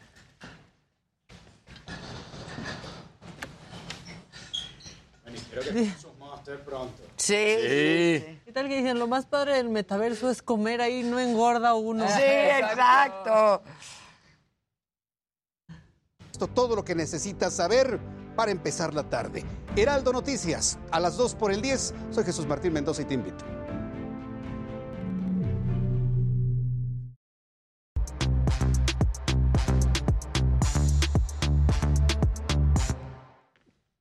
Yo siempre me quedo muy mal con esto. Ya quiero estar en el metaverso. Sí, sí, sí. Es que puedes ofrecer cosas bien padres. O sea, con la saga, no sé, si te compran un NFT podrías, pues, no sé, que le dieras acceso a esa persona a ir a ver cómo se graba la saga o cosas así que podrían estar interesantes para el público que le gusta el programa. Pues sí. No, y con la reproducción del material. de- Claro. O sea, más que nada ahí está. El concepto es lo de las bolsas. Y aquí ya, sí. Exacto. Las bolsas. Ya, ya, ya están grabando, ¿eh? Sí, ya estamos bien la clavados. Todo. Se puede hacer como todo, las Sí. mujeres trabajando. No, Necesitamos sentarnos. sí, ya. Arrastrar Arrastrar el, el lápiz, ibas a decir. Pues no, sí, Sí, pero ya no sé si es el lápiz en realidad lo El que mouse. tenemos. Bueno, ya no, qué retro se escucha mouse, ¿no? Exacto. Exacto, ya ni el Ya no, mouse. Ya no. Lispen. Ya deja tú Lispen, el lápiz. exacto. Sí, sí, sí. Híjole. Híjoles, pues sí. Bueno. Eso del metaverso. A mí, Carlos, la verdad me ha contagiado mucho del, Claro. de- de- del gusto y del interés, ¿no? Debería de Pero- venir a explicar porque Carlos lo es que explica Carlos lo muy explica fácil. muy bien, sí. Yo creo que, que el concepto Yo lo he entendido es muy meterse. bien. Es lo que decían ellos. Hay, hay que meterse poco a poco, obviamente con seguridad, con las debidas medidas, etcétera, porque ese ese es el tema. es- Pero, pero antes hay que aprender, porque además necesitas El tu- gadget, en el metaverso sí, el gadget, ¿no? Que no es no es tan barato, digamos. Agarrar y órale. Exacto, pero ir aprendiendo y yo yo to- todas las tardes recibo, ¿no? Mi clase porque sí. Explica muy bien. Yo donde me atoro con Carlos es cuando ya quiero explicar lo que me explicó, ya vuelvo a no entender. Pero mejor di que lo O vean. sea, exacto, vean Jumpstart. Jumpstart. Y está en Spotify también. Y Carlos Gottlieb en Exacto. el YouTube. Ahí está. Yo lo entendí muy bien. Y si, si tenemos dudas, porque le dije, tengo una duda, y me dijo, escríbela, ¿no? Este, Pues escríbela. Eh, Pero sí está bien interesante, la verdad. Bien padre. ¿Qué más? ¿Qué más? Yo ya me quedé en el meta. Mañana viene una noticia que incluso va a ayudar a lo del metaverso. ¿Qué? No puedo decir todavía. Ah, es tu embargo ese. Ya es Noticias embargado. Ya hace una Ya. semana. Uf. Mañana a esta hora ya les digo completo. Al fino. Ay, Dios. Ay, No, ¿quieren, ¿quieren cositas macabronas? Pues sí. Bueno, pues sí, está bien. Ya para, para acabar de enojarnos, es que fíjate que como que algunas autoridades o políticos y así ya hemos visto andan muy enojados con la prensa. Y ese es el caso del director de Protección Civil de Acapulco, que pues ves que hubo un fin de semana difícil en Acapulco, pues el director de Protección Civil se enojó mucho. ¿Por qué? Porque la prensa hizo su trabajo, que es preguntar. Vean cómo reaccionó. A ver. Dejamos No, planchado. no, ahorita, ahorita, ahorita, ahorita. No, dejamos planchado. No, pero retírese pues, porque Digo, porque que me está distanciamiento, preguntando- me está preguntando a el mí. distanciamiento social se lo voy a agradecer. Sí, pero me estás preguntando Por eso, a mí, sí, yo te pero estoy para a allá. ti. Por eso, a ti, hágase a ti para te doy a A mí no me señale, ¿eh? Sí. A mí no me señale. Sí, porque tú me, tú me Por señalas eso, a mí. yo le estoy preguntando. No, yo le estoy voy preguntando. ¿Por qué andarán agarrando tanto valor? Porque fíjate que traigo otro. O sea, traigo otro y este es Leonel Cerrato, que es titular de la Secretaría de Comunicaciones y Transportes de San Luis Potosí. Y así se le puso al brinco a una reportera. Y usted también puede ser como... Ah, eso ya lo vimos la semana pasada. No, es que se está haciendo muy grande ahorita. ¿Y usted a qué está Y estoy sacando una compilación. a contestarle. Y contestó, y contestar de esa manera. De la que me dé la gana, pues si ni que fuera Así yo es, monedita de oro. es. No, nadie dice ¿A poco no me conoce? No, Apenas me va conociendo. Necesito conocerlo para que se porte bien. Claro. Ah. Digo, si no, quiere, no. No, no Si sabía, quiere, señor. no. No sabía. Y además, ¿cómo sabe que yo soy el secretario de Comunicaciones? ¿Cómo no ¿Por sabe qué que soy otro muchacho guapo que anda por la calle? Híjole. ¿Qué es ese sarcasmo tan idiota? ¿no? Bueno, para O sea, usted, eh, lo No, Ni mentiroso, y no porque resulta chistosito y guapo. Muchacho no, guapo. ¿qué men- qué O sea, esa? no, no resulta para nada chistosito. Que no Y están luego entendiendo. la jornada sacó también, eso hay que platicarlo. La jornada sacó, este, que, a ver, una de las maneras en que se acabara el asunto, no, no una, la manera en la que ya se tendría que acabar el asunto de la casa gris es presentando un contrato de arrendamiento y los pagos mensuales de una Claro, renta, claro. los recibos de la renta, como le hacemos todas las personas que rentamos pues tenemos un contrato de arrendamiento y nuestros recibos de los pagos mensuales. La jornada lo sacó, pero están muy sospechosos, ¿no? No, incluso te decían que era un editable. Eh, son editables, Pues lo parece editaron ser, todo el mundo. ¿no? O sea, uno que decía, ah, miren, me renta Kendall Jenner. Exacto. ah, miren, me renta tal. O sea, No, es que así no se. entonces, pues Ay. está muy El- el- macabrón. acá. Salgan y presenten un Empiezan a sacar cosas que lo que a- a- generan más que respuestas son suspicacias. Pues Y está puro sospechosismo. Pero aparte muchísimo tiempo después, porque si tienes un contrato y Al otro día certificado, sales- sales. A ver, señor, ¿no? A ver, señor. Loret. Aquí está mi contrato Claro. de arrendamiento y aquí están mis recibos de lo que yo, Ujú. ven- yo pagué durante Y no un lo año y escaneas, le tomas fotito para que se vea que ahí Pues está y se acabó. Tiene que ser el contrato validado, no Pues nada aquí más. está el contrato Claro. ya. Sí, sí, sí. sí. Pues, O sea, ¿cuántas? Todos hemos rentado Todos, alguna vez todos. y tienes que firmar un contrato de arrendamiento. Y enseñaron nomás un depósito de Y hasta seguridad. con aval, ¿no? ¿Eh? Enseñaron nomás un depósito de seguridad. No, mes con mes. Exacto. ¿Dónde está? Yo sé que en Estados Unidos no será como en México porque ves que hoy para rentar casi casi tienes que Ah, todo porque ya no lo No, sacas pero- nunca. En Estados Pero- Unidos rentar. Y como mexicano, Sí, claro. o sea, bueno, por- o sea, ¿qué? Tienes que demostrar que pagaste hasta los servicios. Claro. Claro. A veces si quieres rentar y eres cualquier mexicano, la verdad, tienes que pagar por adelantado Sí. todo el tiempo de tu estadía en esa casa. Claro. Sí, claro. Porque pues no confían en uno, pero pues sí, Pero sí, en la que se confían, O Es lo que ha pasado. que confían más fácil. Pues sí. Pues sí. Es Pues que, sí. ¿qué tal es rentar en Estados Unidos, la verdad? Es ¿Cómo? una pesadilla. Muy difícil. Seguro. Porque aquí también Te México... piden todo. Sí, sí, sí. O sea, está cañón. Entonces, pues si existe eso, preséntelo. A ver, un video, José Ramón, saca tu contrato de arrendamiento, aquí está, les mando cómo está Claro. validado, ¿no? Ahora, está esta es la enojado, tercera semana que eso sigue en la agenda. La primera vez que no se puede cambiar el tema rápido en algo, ¿eh? Exactamente. Esa es la verdad. Exactamente. Es la Sí. primera. Sí. Ya dicen que va a salir con traje morado en un video, regañándonos a todos. Es que sí. Es que ya parece así, porque aparte está muy enojado. Ayer puso, esta es la última aclaración de Ajá, Carolyn Adams ajá. al respecto. Pues no. no, mi ciela. Pues fíjate que no, mi ciela. No. ¿Por qué no re- nos quieren regañar? Aparte. Encima de todo. Es que es Encima ¿Por qué de nos todo. regañan? Bueno, ¿qué más traen? Bueno, pues este fin de semana se llevó a cabo el All-Star Game de la NBA y bueno, como sorpresa presentaron el tráiler final de la nueva película de Batman, que lo estabas viendo ahorita mi querido Casarín, protagonizada por Robert Pattinson. Y bueno, en esta película van a aparecer Zoe Kravitz como Gatúbela, Paul Dano como el acertijo y Colin Farrell como el pingüino. Ahí a media transmisión, Sí. justo antes de que empezara el, el All-Star Game, eh, salió el promocional, va a estar dirigida por Matt Reeves. Y bueno, según Pattinson, él nunca se había sentido tan nervioso por el estreno de una de sus películas. Justamente Batman estrena el 4 de marzo en salas de cine y muestra un Batman pues como más oscuro y más depresivo. Y bueno, pues el, el nerviosismo de Pattinson tenía que ser, ¿no? Está difícil competirle a Michael Keaton, a Christian Bale y a Ben Affleck, entonces ya veremos cómo estará el Batman de Robert Pattinson. Y por ahí salió Maluma a decir que él quiere ser el primer Batman latino. Eh, ok. Ya no puedo. Que quiere ser el primer Batman latino, te voy a decir algo. Ya, de verdad. Fui a ver Mary Me la semana ¿Está pasada. malísima?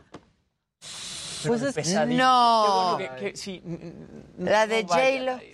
Con Es J-Lo. que del tamaño de la promoción es Se lo malo te que está la dijo, se película. te dijo. ¿Sabes qué? Exacto, claro. Ya que te ofrecen... Cuando venían los grandes Sí. junkets, Me convencieron, casi casi me llevan arrastrando a verla al cine y, Y dijiste, híjole, no, rato. si Analiza pueden tu evitársela. relación con la persona que te llevó a ver eso al cine. Pues su novia. No, no. ¿No? bueno, no lo analices. Ahora a pero- mí ya este Batman ya me metió en problemas. ¿Para que te- ¿Por qué? Porque, pues, como hay una pizza que es especial de Batman, y pues este Batman no es para niños, o sea. Claro. Entonces, Ah. está, está Que complicado. además está raro, ¿no? Porque se supone que iba a ser como que más enfocado en Bruce Wayne y sí hay mucho de Batman, o sea, no sé, eh, digo, es obviamente el tráiler, todavía no se ve, pero se supone que se iban a enfocar más en la etapa de Bruce Wayne que en, que en la de Batman y pues se ve totalmente diferente. Pues en los trailers sí se ve acá mucho más este, oscuro y se ve como mucho más humano este Batman. Sí, sí, sí. Sí pudo hacer músculo porque no podía. Yo- sí, Robert. Pattinson, o sea, decían que no Sí, podía hacer cuerpo de no Batman. Hubo una comparación hasta hubo una comparación hasta de los cómics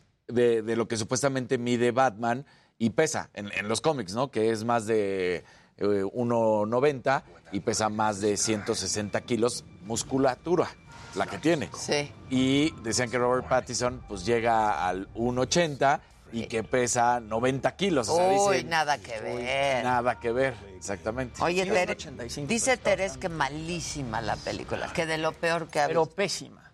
Pésima. va o sea, a llevar una, ¿qué son? ¿Frambuesas? Sí, algo así. Ah, igual, claro. Oye, aprovechando que pues ya dio el pie, se juega entonces este torneo, no torneo, el juego de las estrellas del conmemorando además del 75 año de la NBA.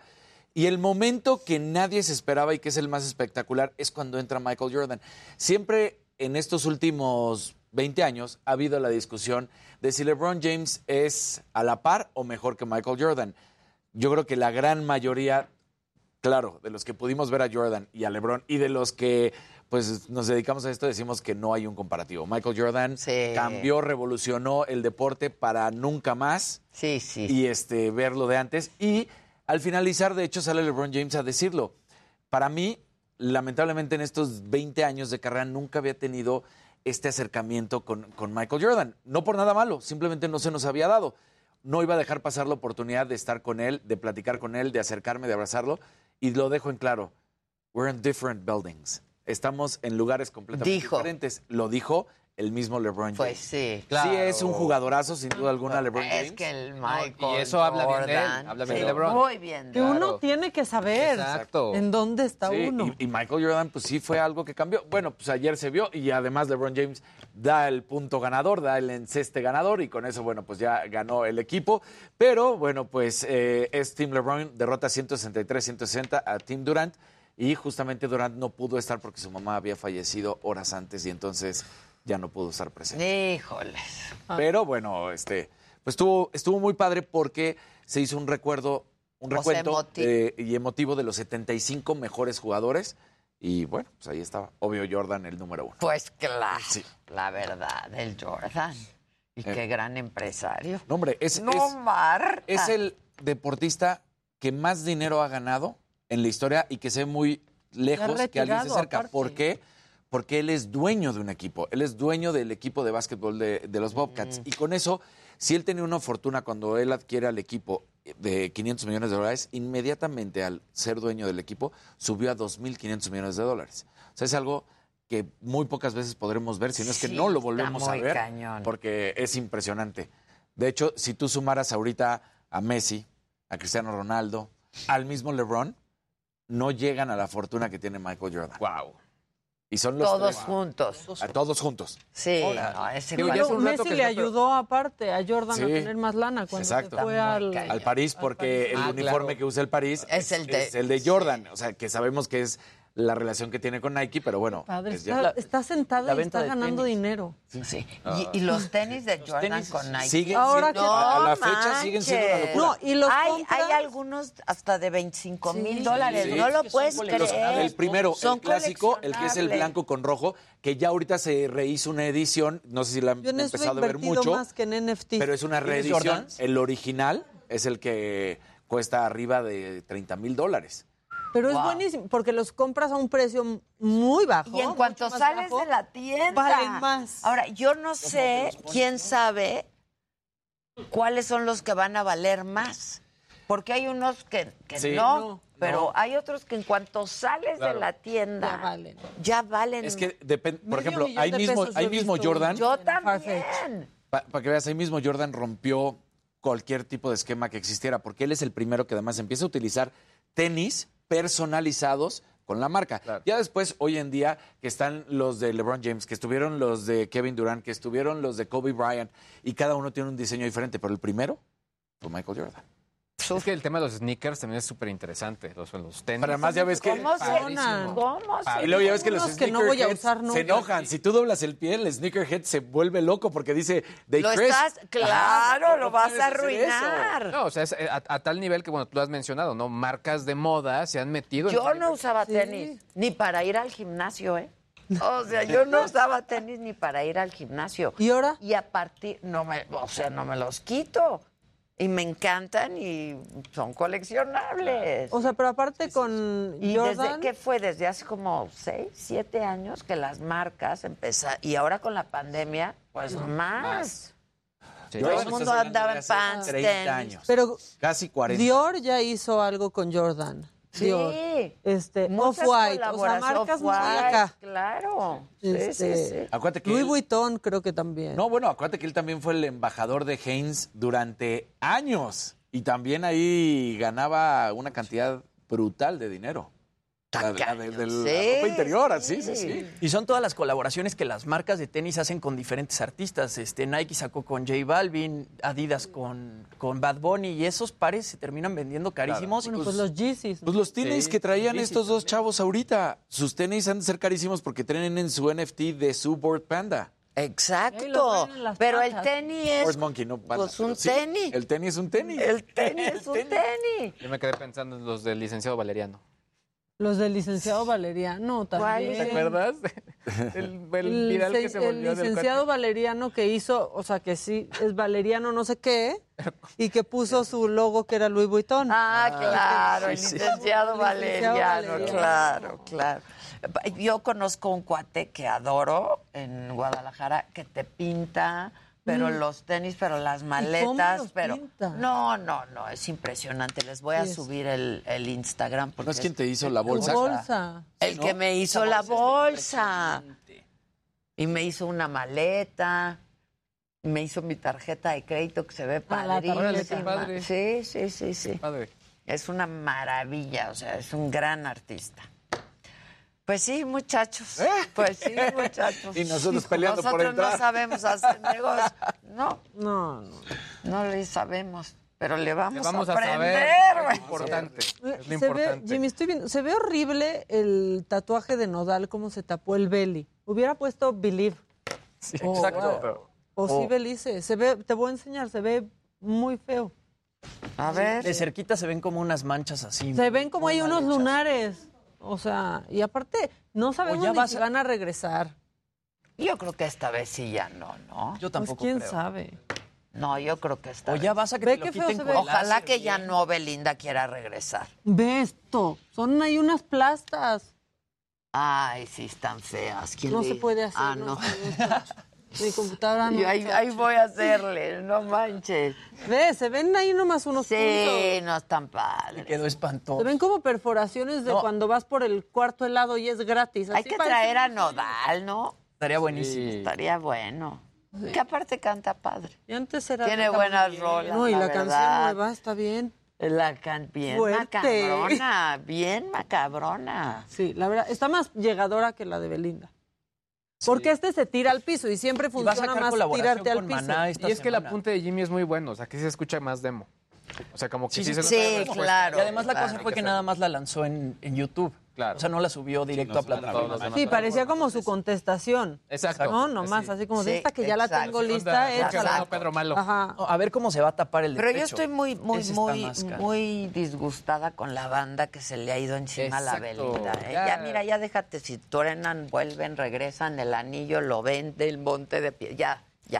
Pero ¿cómo se le han ido encima a Belinda? O sea, Sí. ¿por? Haciéndole memes del estafador de Tinder. Oigan, eso Pero está cañón. Es lo mismo que ha pasado, porque también con las estafadas del estafador de Tinder.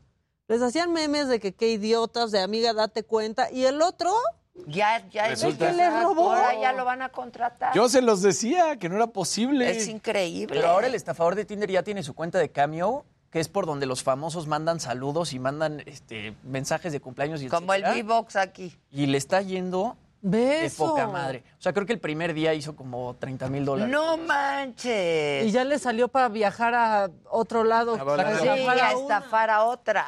Y aquí no, también los memes de que, que aquí no venían porque Ahora- estaban en el buró de crédito las mexicanas. Sí, Pero ¿qué pasará con la novia que tiene? O sea, yo... ¿La modelo? La modelo Sí, la israelí. ahí. No, pues hoy ya sabe, no puede hacerse. No, la- súper sabe, pero ¿qué pensará? O sea, de andar con un güey así. ¿Quién sabe? Y la mamá de la hija, Y la mamá de la hija. Claro. que aparte lo denunció y luego lo perdonó. Y luego ya estaba hasta trabajando una- con él. Una clon. Una no, clon de mamá de hija y de hija. Es que No, no, no, no. teatro eso, ¿eh? No, no, no. Está no, muy. no. Sí, vamos rápidamente con Israel Lorenzana para ver qué fue lo que pasó con este niño que eh, pues llevó un arma a la escuela. ¿Qué pasó? ¿Cómo, ¿Cómo va el asunto, Israel?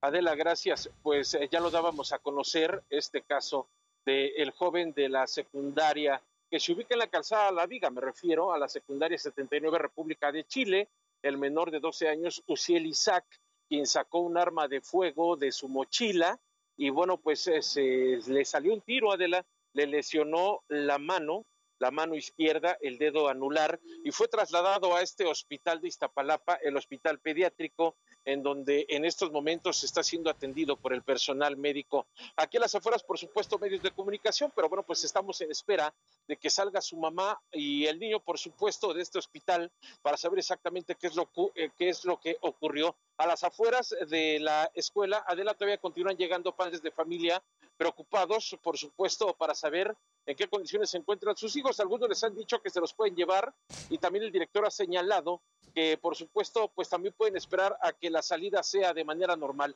De manera que nosotros, por supuesto, vamos a permanecer aquí al pendiente de él en el momento en el que salga de este hospital el niño Uciel Isaac, de 12 años, quien pues llevaba una pistola en la mochila, la metió a la Escuela República de Chile y se le salió un disparo cuando se encontraba No, en el no, laboratorio alrededor a la- de las 8.30 de la mañana de la... Qué barbaridad.